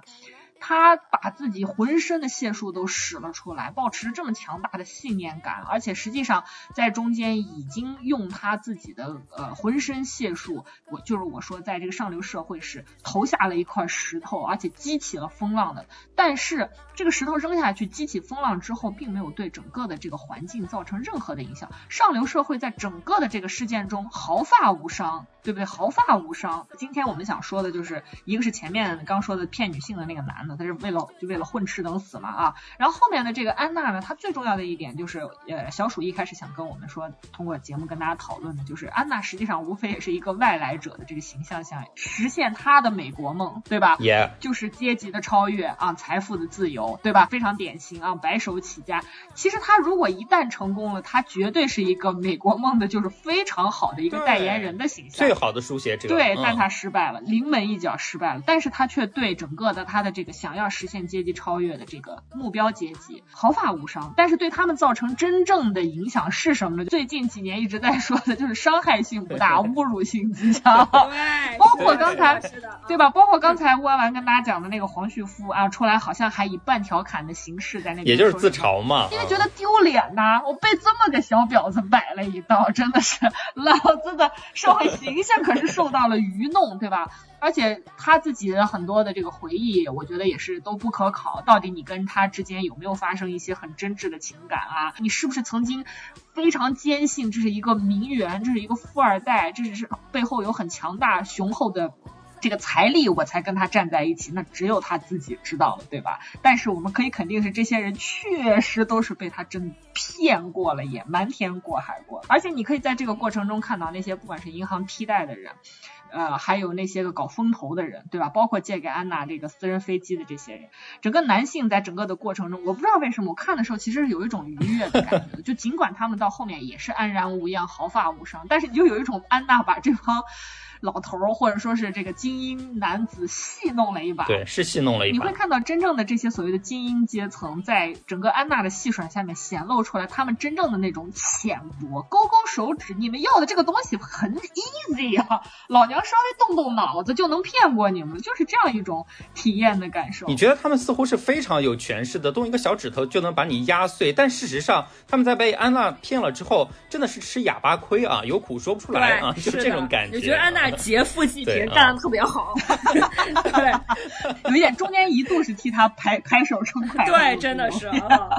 好，那关于这个剧的其他一些相关的周边信息，我比较快速的给大家再补充几点，我觉得可能会帮大家理解到这部剧想传递意图的一些信息点啊。首先，第一个是，嗯，这部剧的导演啊，我之前还跟他们两个说过啊，就是这个剧的导演呢是穿 Prada 女王的导演，所以你在这个剧里面也能够。感受到很多的所谓的时尚啊，fashion 的一些戏份。其实我觉得这个安娜在戏里面的整个的造型啊，包括在不同场合的这个着装打扮啊，其实还是很能符合这个人物的一些设定的啊。大家如果对时装剧之类的有兴趣，我觉得这部剧也是值得一定看一下的，有一点点那个 Prada 女王的影子在啊。然后名媛穿搭参考一下啊。是是是啊，包括他们请到的这个也是确实非常顶尖的好莱坞的呃设计师来帮他们做的这个服饰穿穿搭。然后另外一方面，其实大家如果有看剧的话，会注意到啊，最后安娜庭审的时候，关于服装穿搭就出庭的打扮这件事，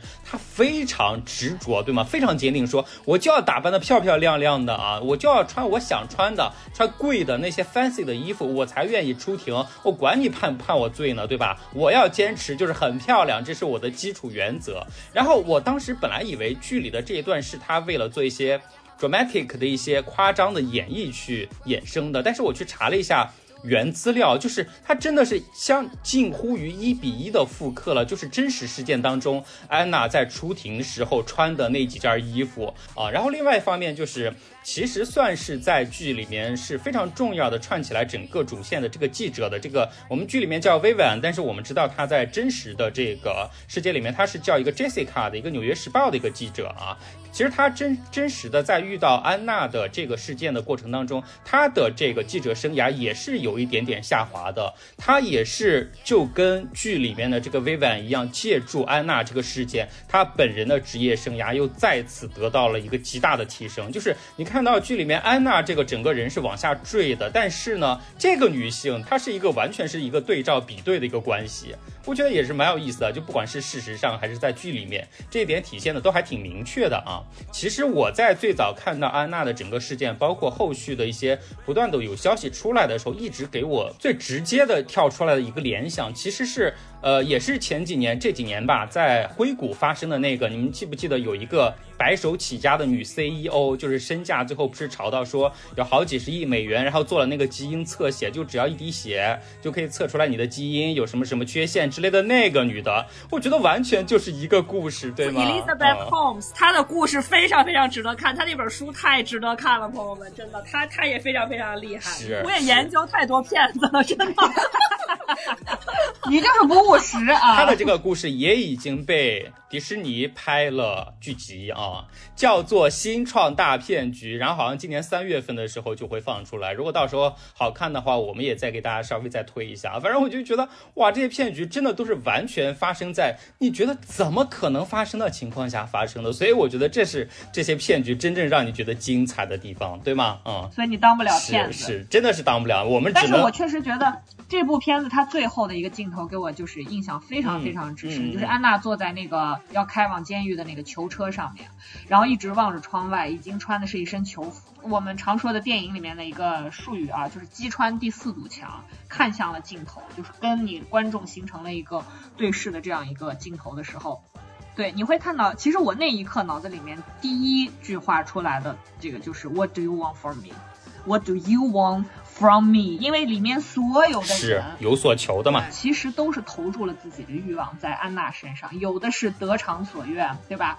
有的即便是没有没有真正的真金白银的拿到手，但是也曾经的在这个个人的感受上，你的精神世界里面得到了很多的这个回馈和给养，对吧？然后大家都毫发无伤的离开，但是他本人却为这一切买单，这就是我看那个电视剧最大的一个感受。那我们今天的最后压轴的这一部，也是我个人觉得，其实让我看的，我觉得最绝望的一步哎，就是我觉得我只能了解他，但是我觉得我做不了任何可能去改变他的事情的。就是你想当骗子的理想到这儿就止步了，对对对，就觉得你真的是办不到啊，真是办不到啊，这个世界太可怕了，就是这种感觉啊。然后让申申也再给我们介绍一下这部电影。这个电影呢就叫《买进名校：美国大学舞弊风暴》，非常明确啊，大家都知道讲啥的了。对，它是一个纪录片啊。首先，这个纪录片呢一开始它就是从，我不知道大家有没有在这个 B 站刷视频有刷到过，就是在国内可能也已经开始有了，就是呃最近不是考研开始收成绩吗？开始不是开始放榜吗？你就看那个微博上面好多是静态的在做 reaction 啊，考了多少分儿？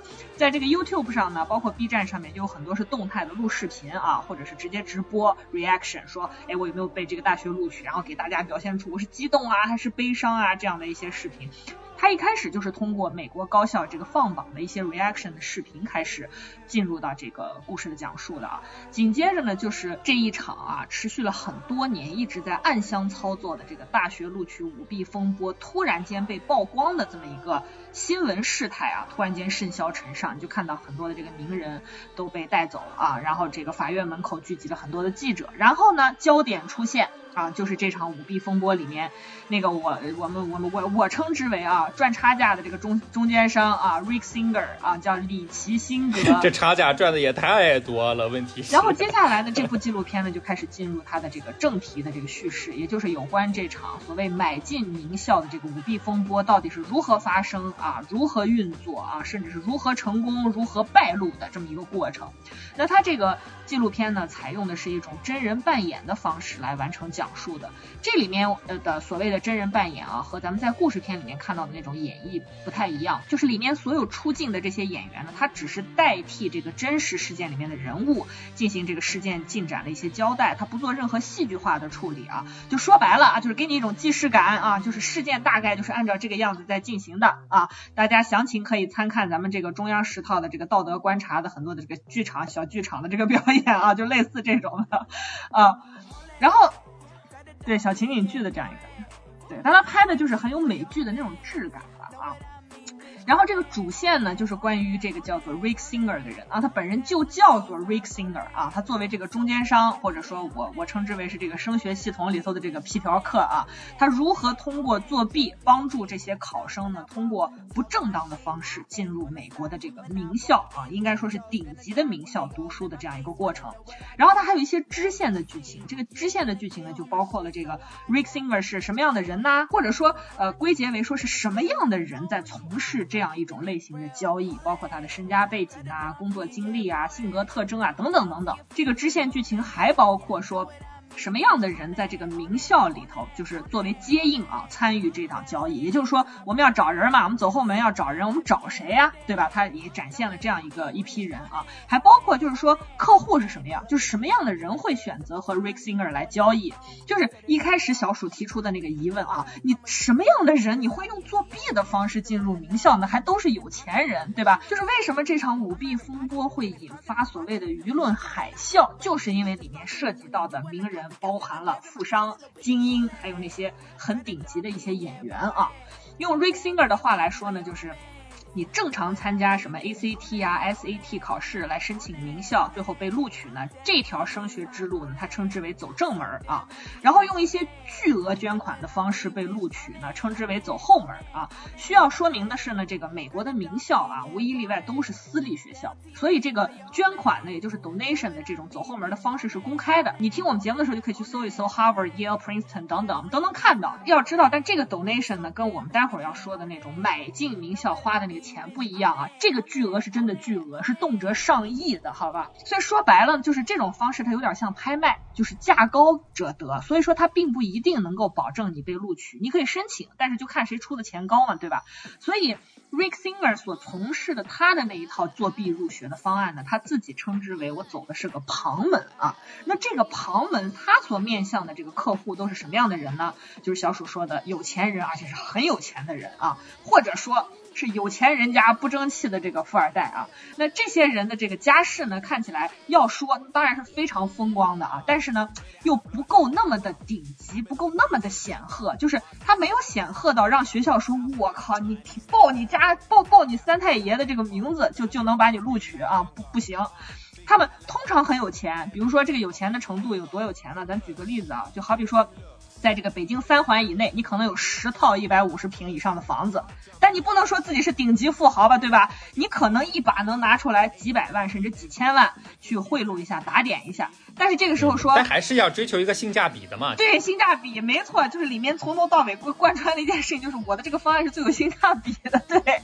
就是说，你不可能让这些人说，我一一下拿出来几个亿然后，让我儿子去上个北大，不可能，他没那个实力，对吧？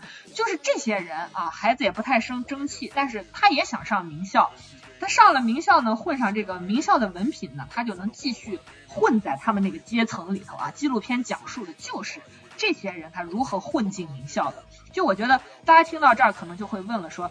那这些人的孩子，对吧？成绩不好啊，家里钱也不是特别的多，那咋混进去呢？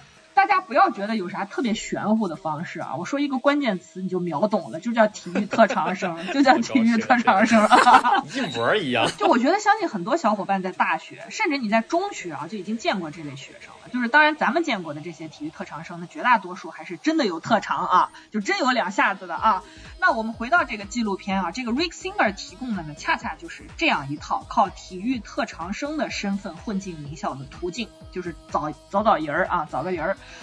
找的呢，就是各大名校里头管理某些体育项目的负责人或者教练。在咱们中国呢，这个体育特长生想上好大学呢，通常也要参加高考啊。体育特长呢是加分项，然后和高考成绩加起来这样进行录取。那具体有啥特殊照顾或者是这个破格条件，那就是咱也不知道啊，咱也不敢问啊。那有这方面这个信息了解的这个小伙伴呢，可以在评论区给我们留言啊，好吧？但就这部纪录片展现的内容来看呢，在美国。这个体育特长生的录取权利呢？主要还是掌握在名校里面各个运动项目这些教练的手里的，对，他的手里的权力是非常大的。他们首先会早早的这个到高中就去物色这个体育特长生，比如说我们常见的有这个橄榄球的什么四分卫呀，对吧？然后这个呃篮球里面的这个中锋呀等等，对吧？根据这些孩子在体育方面的表现呢，最后再综合他这个 SAT 的成绩，然后整合出一个名单，然后在他们学校的这个讨论会上我进行汇报。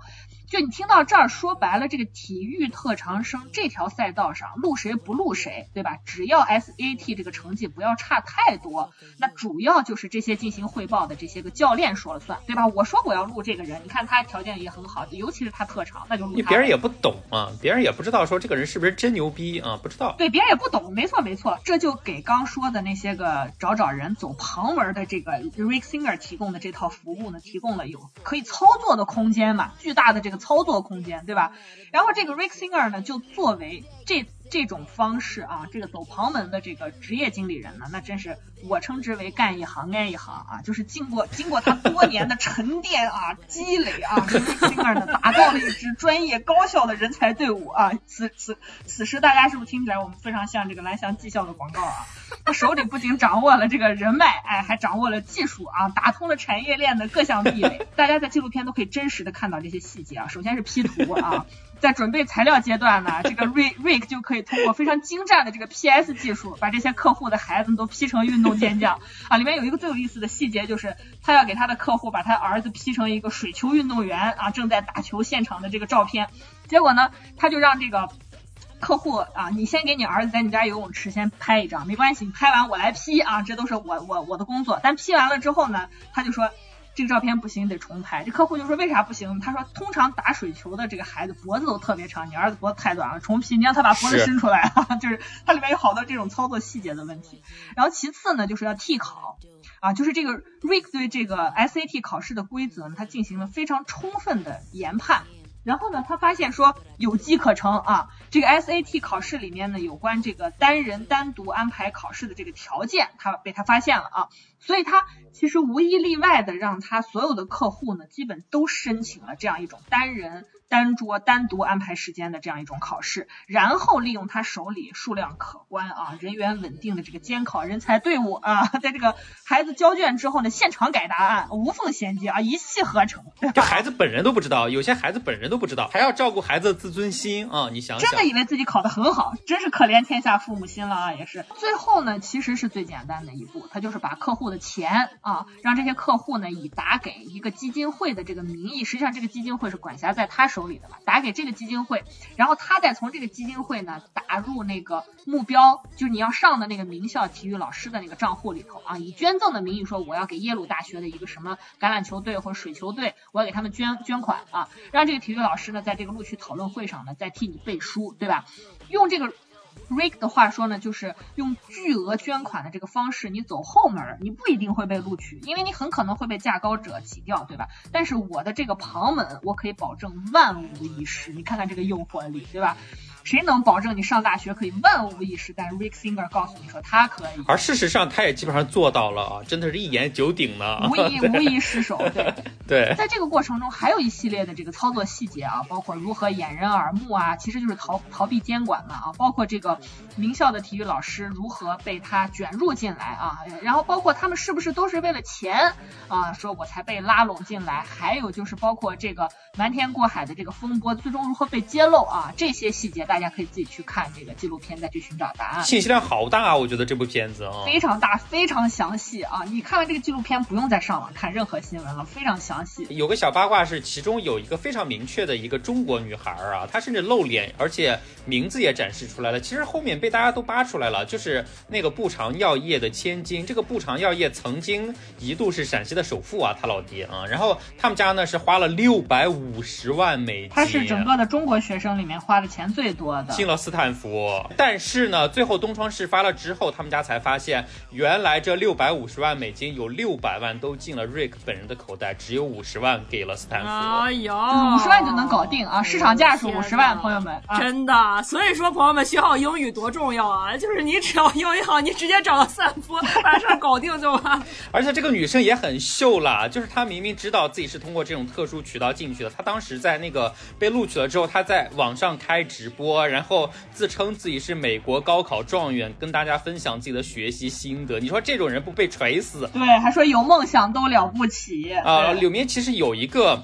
呃，一个明星 couple，其实我最早就有关注到了，就最早最早几年的时候，我就有说过，就如果大家有看过《绝望主妇》的话，就那几个绝望主妇之一的一个叫做李奈特的那个角色，她的那个剧里面其实是一个非常坚强的一个女强人的角色，也养了好几个孩子，然后每天都对自己的孩子焦头烂额。但是我真的是没有想到，在自己的真实生活当中，她也为自己的女儿操心到了这个地步啊！而且她的现实生活里面的老公呢，就是我们。一之前一直提过的，我个人的最爱的那个《Shameless 无耻之徒》里面的 Frank 本人啊，就是一对明星夫妻，然后花了几万美金把自己的女儿买进了名校啊，真的是操碎了心，我的天呐，哎，真的是。而且他们为什么轰动呢？一个是因为他们知名度特别高，他在这个事件里面啊，另外呢，就是这这对夫妇是半夜遭遇 FBI 强行逮捕给拉走的，所以这个真的也是伤害性不大，侮辱性极强，侮辱性。极强，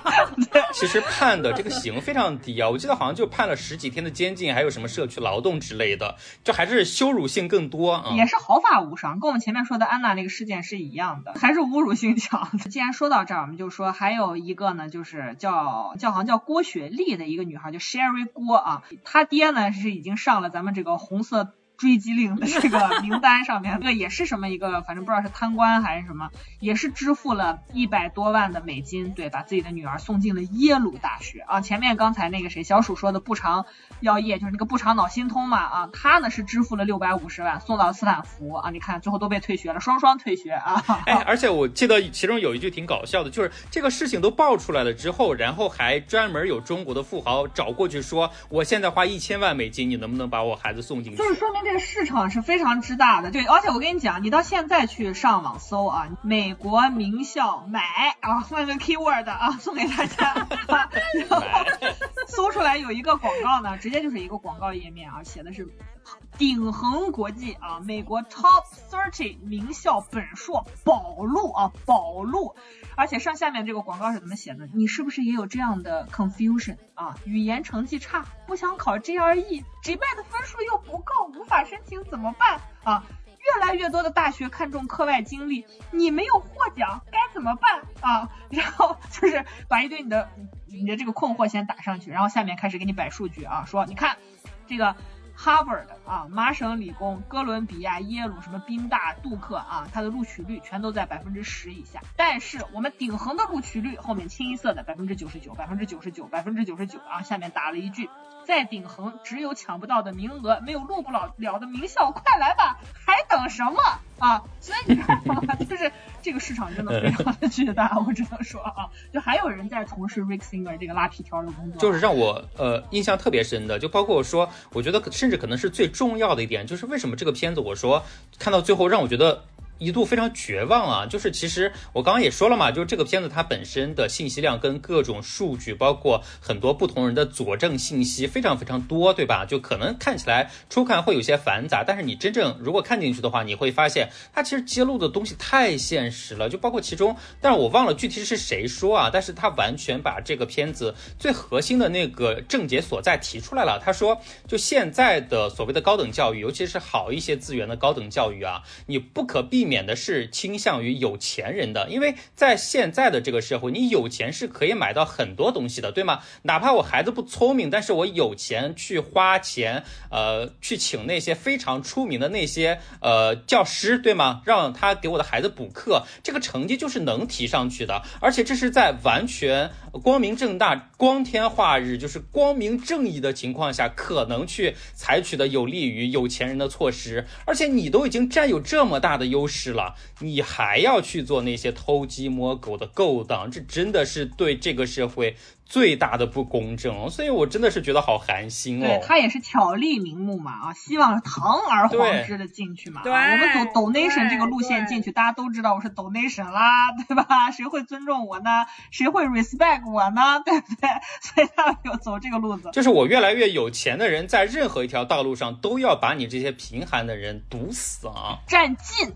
他要占让我就是一直把持在这个位置，你永远上不来，你永远上不来。我觉得这是真的非常可悲的地方。对，所以你要想上来，只能靠你自己骗，就变成安娜这样的人。对对，没错。所以实际上安娜就是摆了他就更加激发安娜这么做的理由了，对不对？你在这个纪录片里面是可以看到的，就是包括它里面有很多受访的对象。我刚说出它的很多的这个剧情，其实它有很大一部分的素材的组成部分是通过采访这个跟这个事件相关的，包括这个行业的人，就是教育这个行业的这个。人群包括这个媒体人啊，还有这个 FBI 这个业界的参与调查的这些人员，然后由这些素材组成了其中很大的一部分内容。那它里面有这个受到采访的，比如说像前斯坦福的这个招生的工作人员，他就说跟刚才小鼠跟大家表达的这个观点是一样的，他就说高等教育越来越像一种商品啊，一种你可以购买的商品，是对你入学本身你就成了一种目标。啊，受教育反而不再是目的了，对吧？然后还有这个像独立的这个教育顾问啊，其实所谓的独立教育顾问就是 Rick Singer 披上的那一层就是合法的外衣啊，他叫做 consultant 嘛，对吧？Education consultant。然后真他就说呢，说真正申请大学的其实是父母，不是孩子，只不过孩子是他们申请大学用的道具，它成了一种地位的加分。对，呃，如今你的地位是会因为你的孩子是哈佛的学子，他就读于一个精英学校而有所上升，所以一切最终都是为了吹嘘的资本。然后刚才小鼠说到，包括提到的一个一个问题在于说，就是这些这个故事到最后那怎么样？这个事态发展到现在怎么样了呢？就是在这个纪录片的结尾，那通过这个 Rick Singer 他的这个舞弊啊，他这条渠道。进入高校的不少名人呢，实际上他得到的是一种我们在前面已经讲过，跟安娜那个案件一样，都是毫发无损的一些制裁和惩罚，对吧？因为后面讲了，为了制裁这些买家啊，他们呃 FBI 实际上是把这个 Rick Singer 转人转转成了污点证人啊，不断的通过他来取证，然后希望是把这些买家绳之以法的。对，所以这个 Rick Singer 还没有进入法律程序呢，就他现在还没有被审判呢。随着这些通过作弊进入名校的这些孩子呢，陆陆续续被退学啊，还有这些名校呢出来进行声明、进行澄清啊，说这跟我们没关系啊，都是他们自己操作的啊，他们把我给蒙骗了啊。然后还有就是这些买家的父亲、父母呢，都出来缴纳罚金啊，甚至是刚才小主说的，被关了几个月就出来了，对吧？等等这些事态的进展。这场轰动美国的这个舞弊风波算是已经告一段落了啊！但是在纪录片的最后，实际上提出的问题正是小鼠刚刚跟大家说的，就是我也是认为最有价值的追问，就是你让这些孩子的父母交罚金，你再把他们监禁上几个月，你对整个美国的这个高等教育环境、这个升学环境有任何影响吗？有任何影响吗？这是他提出的真正的质疑，对吧？我们刚说到的就是。这一切都是父母为了自己吹嘘资本的一种武装，你听起来会觉得这个感觉很熟悉。这个熟悉在哪儿呢？我就觉得说，它越来越像是真切的发生在我们身边的一些情形。海淀鸡娃，对对不对？是不是一样的？择校费这些，我们在新闻里面经常听到的一些有关于现在被称之为所谓教育内卷的一些情形和关键词。你就很难不把我们今天讲的这部纪录片所提到的内容和你身边正在发生的现实紧紧的联系在一起。刚说到的。这些采访者里面，还有一些真正的在继续呃在教育这个行业里面从业的这些人，都非常无奈的表示说，在美国，你在大学和大学之间的差距，现在根本不是学术水平之间的差距，对吧？你比如说像我们听常听的美国新闻，包括像英国的《泰晤士报》，从上世纪八十年代开始就一直在给他所在的国家的这些高校进行排名，对吧？它标准只有一个，就是他们说的名望。名望这个词，这个词呢是来自法语的。后面那个人也解释了，说它它是原本指向人们意识不到的一个，甚至是带有欺骗性质的这样一个词，对吧？但是呢，这种大学的排名，我相信听我们节目的小伙伴绝大多数可能已经大学毕业了，你自己也能够感受到，就是这种大学排名，如今在中国实际上也已经非常广泛、非常深入的影响着所有的高考生和所有的大学毕业生，对吧？你经历过毕业求职，你就知道我在说什么。你看，你去求职，九八五砍掉一批了吧，二幺幺又砍掉一批了吧，然后清华北大甚至自成一条划线，对吧？就不论你拿出再多的说我在大学时候也拿过国家奖学金啊，我也有推免的证明啊，我在学校期间担任过这个学生干部，我有很多各种各样的荣誉啊。你在学校的这个名名望和地位面前全是白瞎，对吧？即便你是现在费劲巴拉的，现在考研成绩也出来了，你考上了一个二幺幺或九八五的研究生，对吧？你无非是晚几年面对择业的这种痛苦，企业单位照样掏出照妖镜一样把你拿捏的死死的。他跟你说他要看你本科的学校资质，对不对？瞬间把你打回原形，就仍然是这样一种逻辑，这样一种系统。然后，呃，这个纪录片里面，他采访到了一个曾经在美国出版了一本畅销书的作家啊。这本畅销书呢，叫做《录取的代价：美国的统治阶级怎样花钱进精英大学，谁又被挡在门外》这样一本书的作者叫 Daniel Golden。他在纪录片里面，他就说，他说如今大学这个入学的呃这个困难啊，不仅是因为人口增长造成的，我们通常会把它归咎为一个就是因为人口呃增长，所以导致这个竞争。加剧，所以导致了入学之难。他说不只是这样子的，更多的其实是大学本身导致的结果。因为你对这个文书，也就是对你这个申请的材料越来越挑剔啊，这个排名就越来越高。尤其是你对论论文呀什么的这些的发表等等等等越来越挑剔，所以导致它这个排名里面也会有各种各样复杂的这个因素。那大多数人认为说，大学录取啊，除了对呃在美国我说的是呃对这个少数群体有平权的一些措施之外呢。其他都是看成绩，我们通常也是这么认为的，对吧？但是在他的这个研究里面，他得到的结论却是说，美国大学的录取流程其实就是各种形式的偏袒，就刚才小鼠说的，就是偏袒白人和富人嘛。他在书里书里面非常明确的谈到说，这种偏袒他是不不是很很直白的说，我就是偏向于富人和白人，他包裹在很冠冕堂皇的一种形式之下。这个形式是什么呢？比如说是对参与小众运动学生的偏好，这个在纪录片里面也有展示，主要是给那些参加什么曲棍球啊、帆船啊、击剑呐、马术啊，对吧？啊，刚说的水球这些学生，就这些运动呢。实际上有一个非常明确的共同特点是啥呢？就是特别的费钱，就是你只有家里有钱，你才能去从事这项运动。我们今天非要说什么三三亿人上学等等等等，不是每个人都有条件上学的。为什么雪上运动是也是很花钱，也是很有门槛的？你要有装备，你要有服装，你还要有场地，对不对？它和你在外面踢个野球概念完全不一样。所以就是这给你买进名校提供了非常天然的一种客观的环境，是，就它让这些名校啊，让你想起来你就觉得 名贵啊，令人向往。你看里头学生都是一些。打水球的啊，这个搞基建的，没事就去弄帆船的，对吧？所以他特别能够诱惑那些有需求的那些富人的家长，所以他才让像 Rick Singer 这样的这种升学皮条客啊有空可钻。所以我觉得这边还是回到了刚才小鼠问的那个问题，就是很多人困惑，为什么这些有钱人？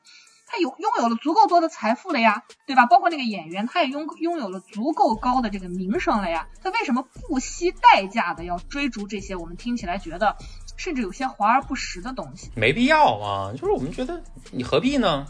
因为我觉得我们几乎都能够预见到，就是你通过作弊的方式进入名校的这些孩子啊，可能你甚至之后要在顺利毕业这件事情上，还需要再开启另外一场作弊，对不对？因为你进去你毕业不了，你跟不上嘛，对吧？所以说到底，他为的不是我在里面怎么样毕业，怎么样受教育，他为的就是那层光环。就你可能会想到，比如说像玉鹤南田这样的形容，但是我今天仔细的去想啊，我觉得更多的是一种来自权力和地位的一种强大的诱惑。就是你拿这个事件里面，比如说像不长药业的这个千金来说，已经是小公举啦，对不对？你未来对他来说，不是说像我们现在说我选择我要去干什么，而是选择不干什么。他要过的是一种想不干什么就不干什么的一种人生，对吧？但是他却非要一个。斯坦福毕业生的这么一个头衔，对吧？一个不需要多做解释，我觉得就可以让大家闭嘴的这么一个资质。就是这个东西是什么呢？就是我不用再做什么努力了，我什么拓展自己的商业版图，跟人做生意，我去努力，我去做各种各样的活动，我不用再去做这些努力了，大家就可以仰慕我，对不对？所以它其实是就是说，你可以迅速的通过对教育资源的这样一种购买的行为，然后把财富转化为一种阶层差别的实现，这是一种非常迅速的一个一个方式，一种在教育地位上的一种。就是高位阶对低位阶的这么一个话语支配的这样一种渠道，其实说白了，我一个受过顶级高等教育的有钱人，你还有什么资格质疑我？跟我在这儿废话呀，对吧？对，对，你就闭嘴吧，对，闭嘴。所以，所以你看，它另外一个附加值在什么呢？就是刚才呃吴婉婉提到的，就是阶级固化。它这个阶级固化还带来一层什么样的附加值呢？就是它可以非常有效的降低他们这个阶级的资源外溢的这么一个过程。我我查到，在二零一七年啊，美国发发起过一个叫做机会平等项目的一个调查。它这个研究显示说，来自最富有家庭的学生里面有百分之二十五，就是四个人里头有一个就能进入一流的大学。但是来自美国最贫穷的百分之二十的这个家庭的学生，只有不到一百分之一才能进入一流大学。你就想可想而知这个比例啊，就是美国一流大学的学生，他不仅能够获得世界顶尖的教育资源，他还获得了进入一个高高在上的那种社交网络的入场券。就是为什么你你看现在大家进北大都不算什么，我要进的是北大光华学院。对吧？因为以后我在整个中国的金融版图上就都是我的同学了。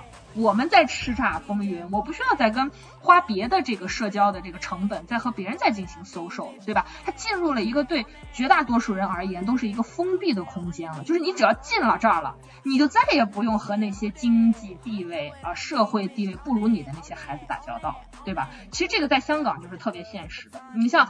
香港的很多公立学校资源也非常好，老师也不错，而且不花钱。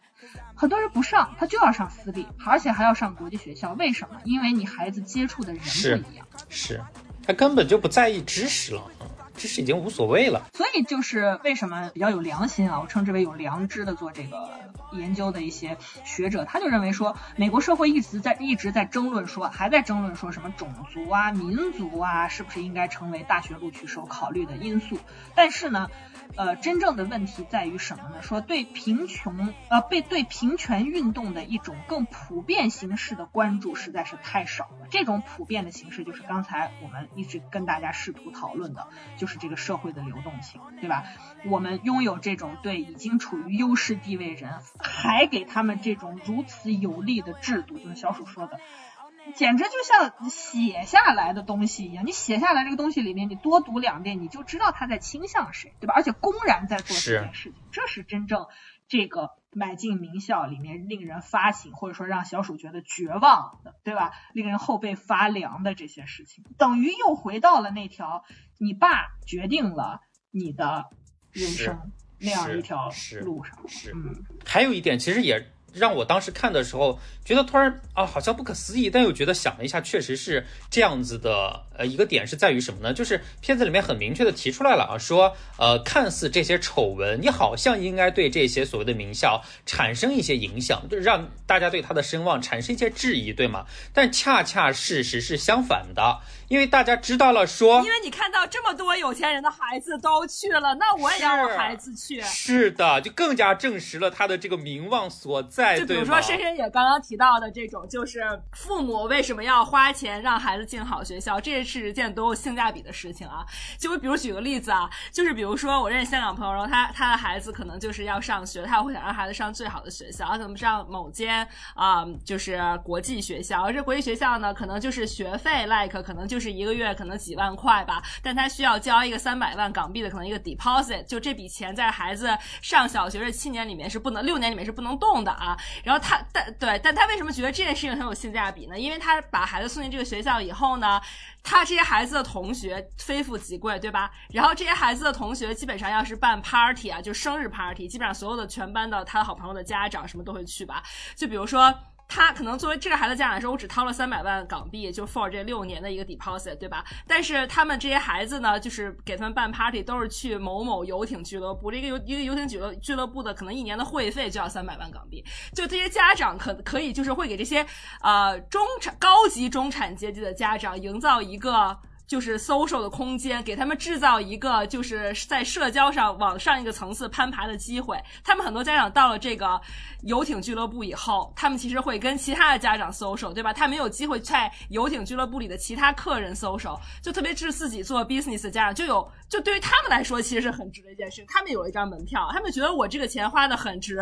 我不仅仅是让孩子受到了好教育，我接触的人也不一样，打破了我每天上班见这些客户啊，什么这些狗逼同事。啊，对吧？很多很多香港的这些 banker 很爱做这件事情，因为对于他们来说，他们就是高级打工仔，对吧？这是他们真正认识，其实也是降低了他们社交成本嘛。其实对他们来说也是很很有性价比的一件事。呃，今天之所以就是最开始也说了嘛，为什么把这三个片子拉在一块儿说？最明显的是他们都是骗局啊。但是确实，我在整个把这三部片子看完，然后又把所有的不同的角色啊，就就你呃混淆在一起，你去对比的话，我会觉得有一个特别明显的感觉是什么？就是。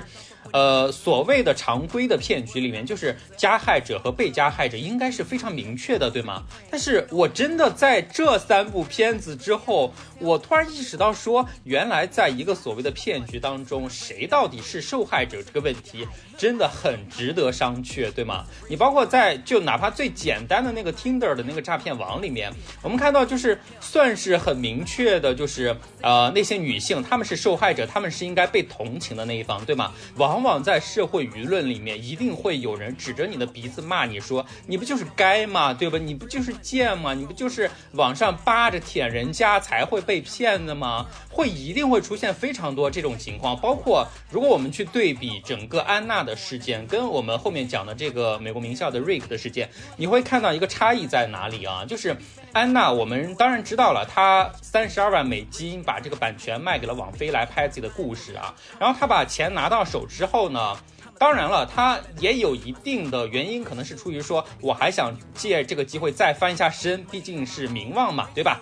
毕竟是名声嘛，还能拿这个东西再去做一些别的事情，有可能翻身。但是他的这个三十二万美金拿到手里之后，他最多的都是用来支付他整个这个官司失败之后的罚金，以及之前对别的有些被他骗了的人的一定的补偿啊。他是做了这些事情的，当然也在一定程度上让我们对他进行进行了一定的改观关嘛。你说真正骗到那些有钱人的钱，九牛一毛，半毛都没有，真的是半毛都没有，对吗？但是你看，你看在瑞克这个骗局里面啊。他甚至这些家长可能到现在都不觉得这个是骗局，我觉得是有可能的。他们花了那么多钱，而且是那么主动的去推进这件事情。你知道，这个瑞克这个人在七八年的时间里面，他赚了大概有将近两亿人民币。你可以想象，他们花了多少钱在这个事件上面啊？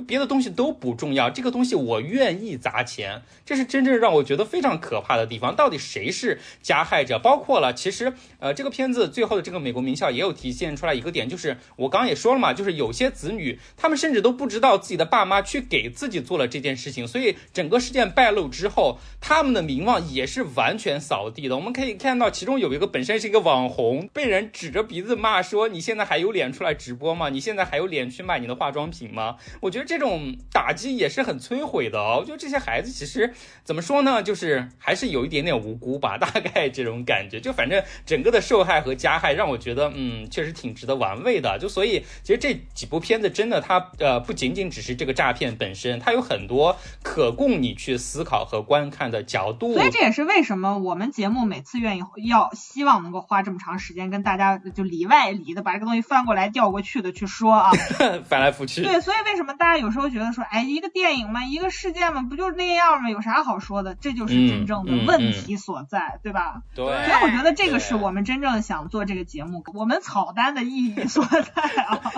对，反正非常希望本期的这个欧美诈骗合集对你的人生有所帮助啊，有所顿悟啊。那我们还附加了一个隐身主题啊，就是关于这个相亲、婚恋这个 app 使用心得或迷惑行为啊。请大家一定要是的，我们之后一定会去旅行的啊！已经在约嘉宾了，在约嘉宾了啊，在议程中了。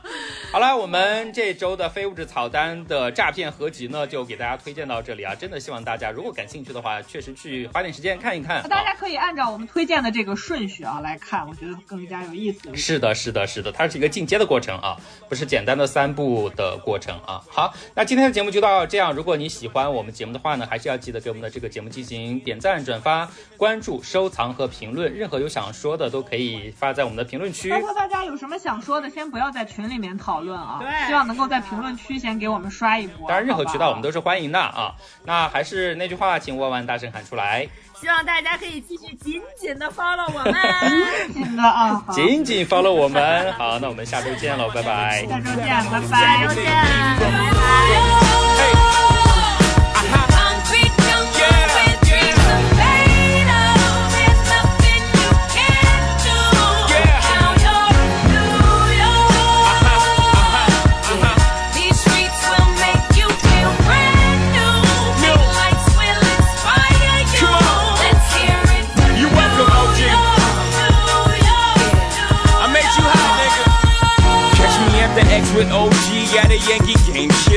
Yankee hat more famous than a Yankee can. You should know I bleed blue, but I ain't a crypto. But I got a gang of niggas walking with my click though. Welcome to the melting pot. Corners where we selling rock. Africa been by the shit.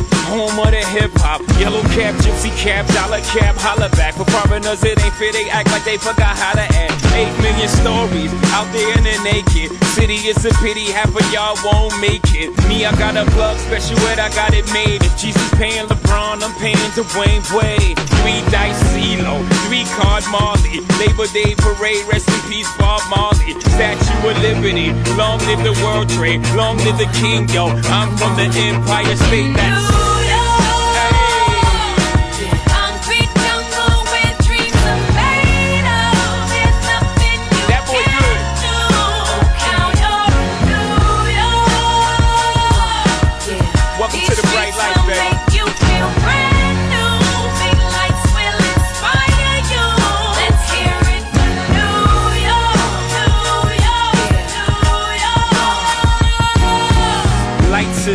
Girl, reminders or they could step out of bounds quick. The sidelines is lined with casualties who sip the life casually, then gradually become worse. Don't bite the apple eve, caught up in the in crowd. Now you're in style, and in the winter gets cold, in vogue with your skin out. City of sin, it's a pity on a whim. Good girls going bad, the city's filled with them. Mommy took a bus trip, now she got a bust out. Everybody ride her, just like a bus route. Hail Mary to the city, you're a virgin. And Jesus can't save you, life starts when the church in. Came here for school, graduated to the highlight. Ball players, rap stars, addicted to the limelight. Empty in May, got you feeling like a champion. The city never sleeps, better slip you an ambient.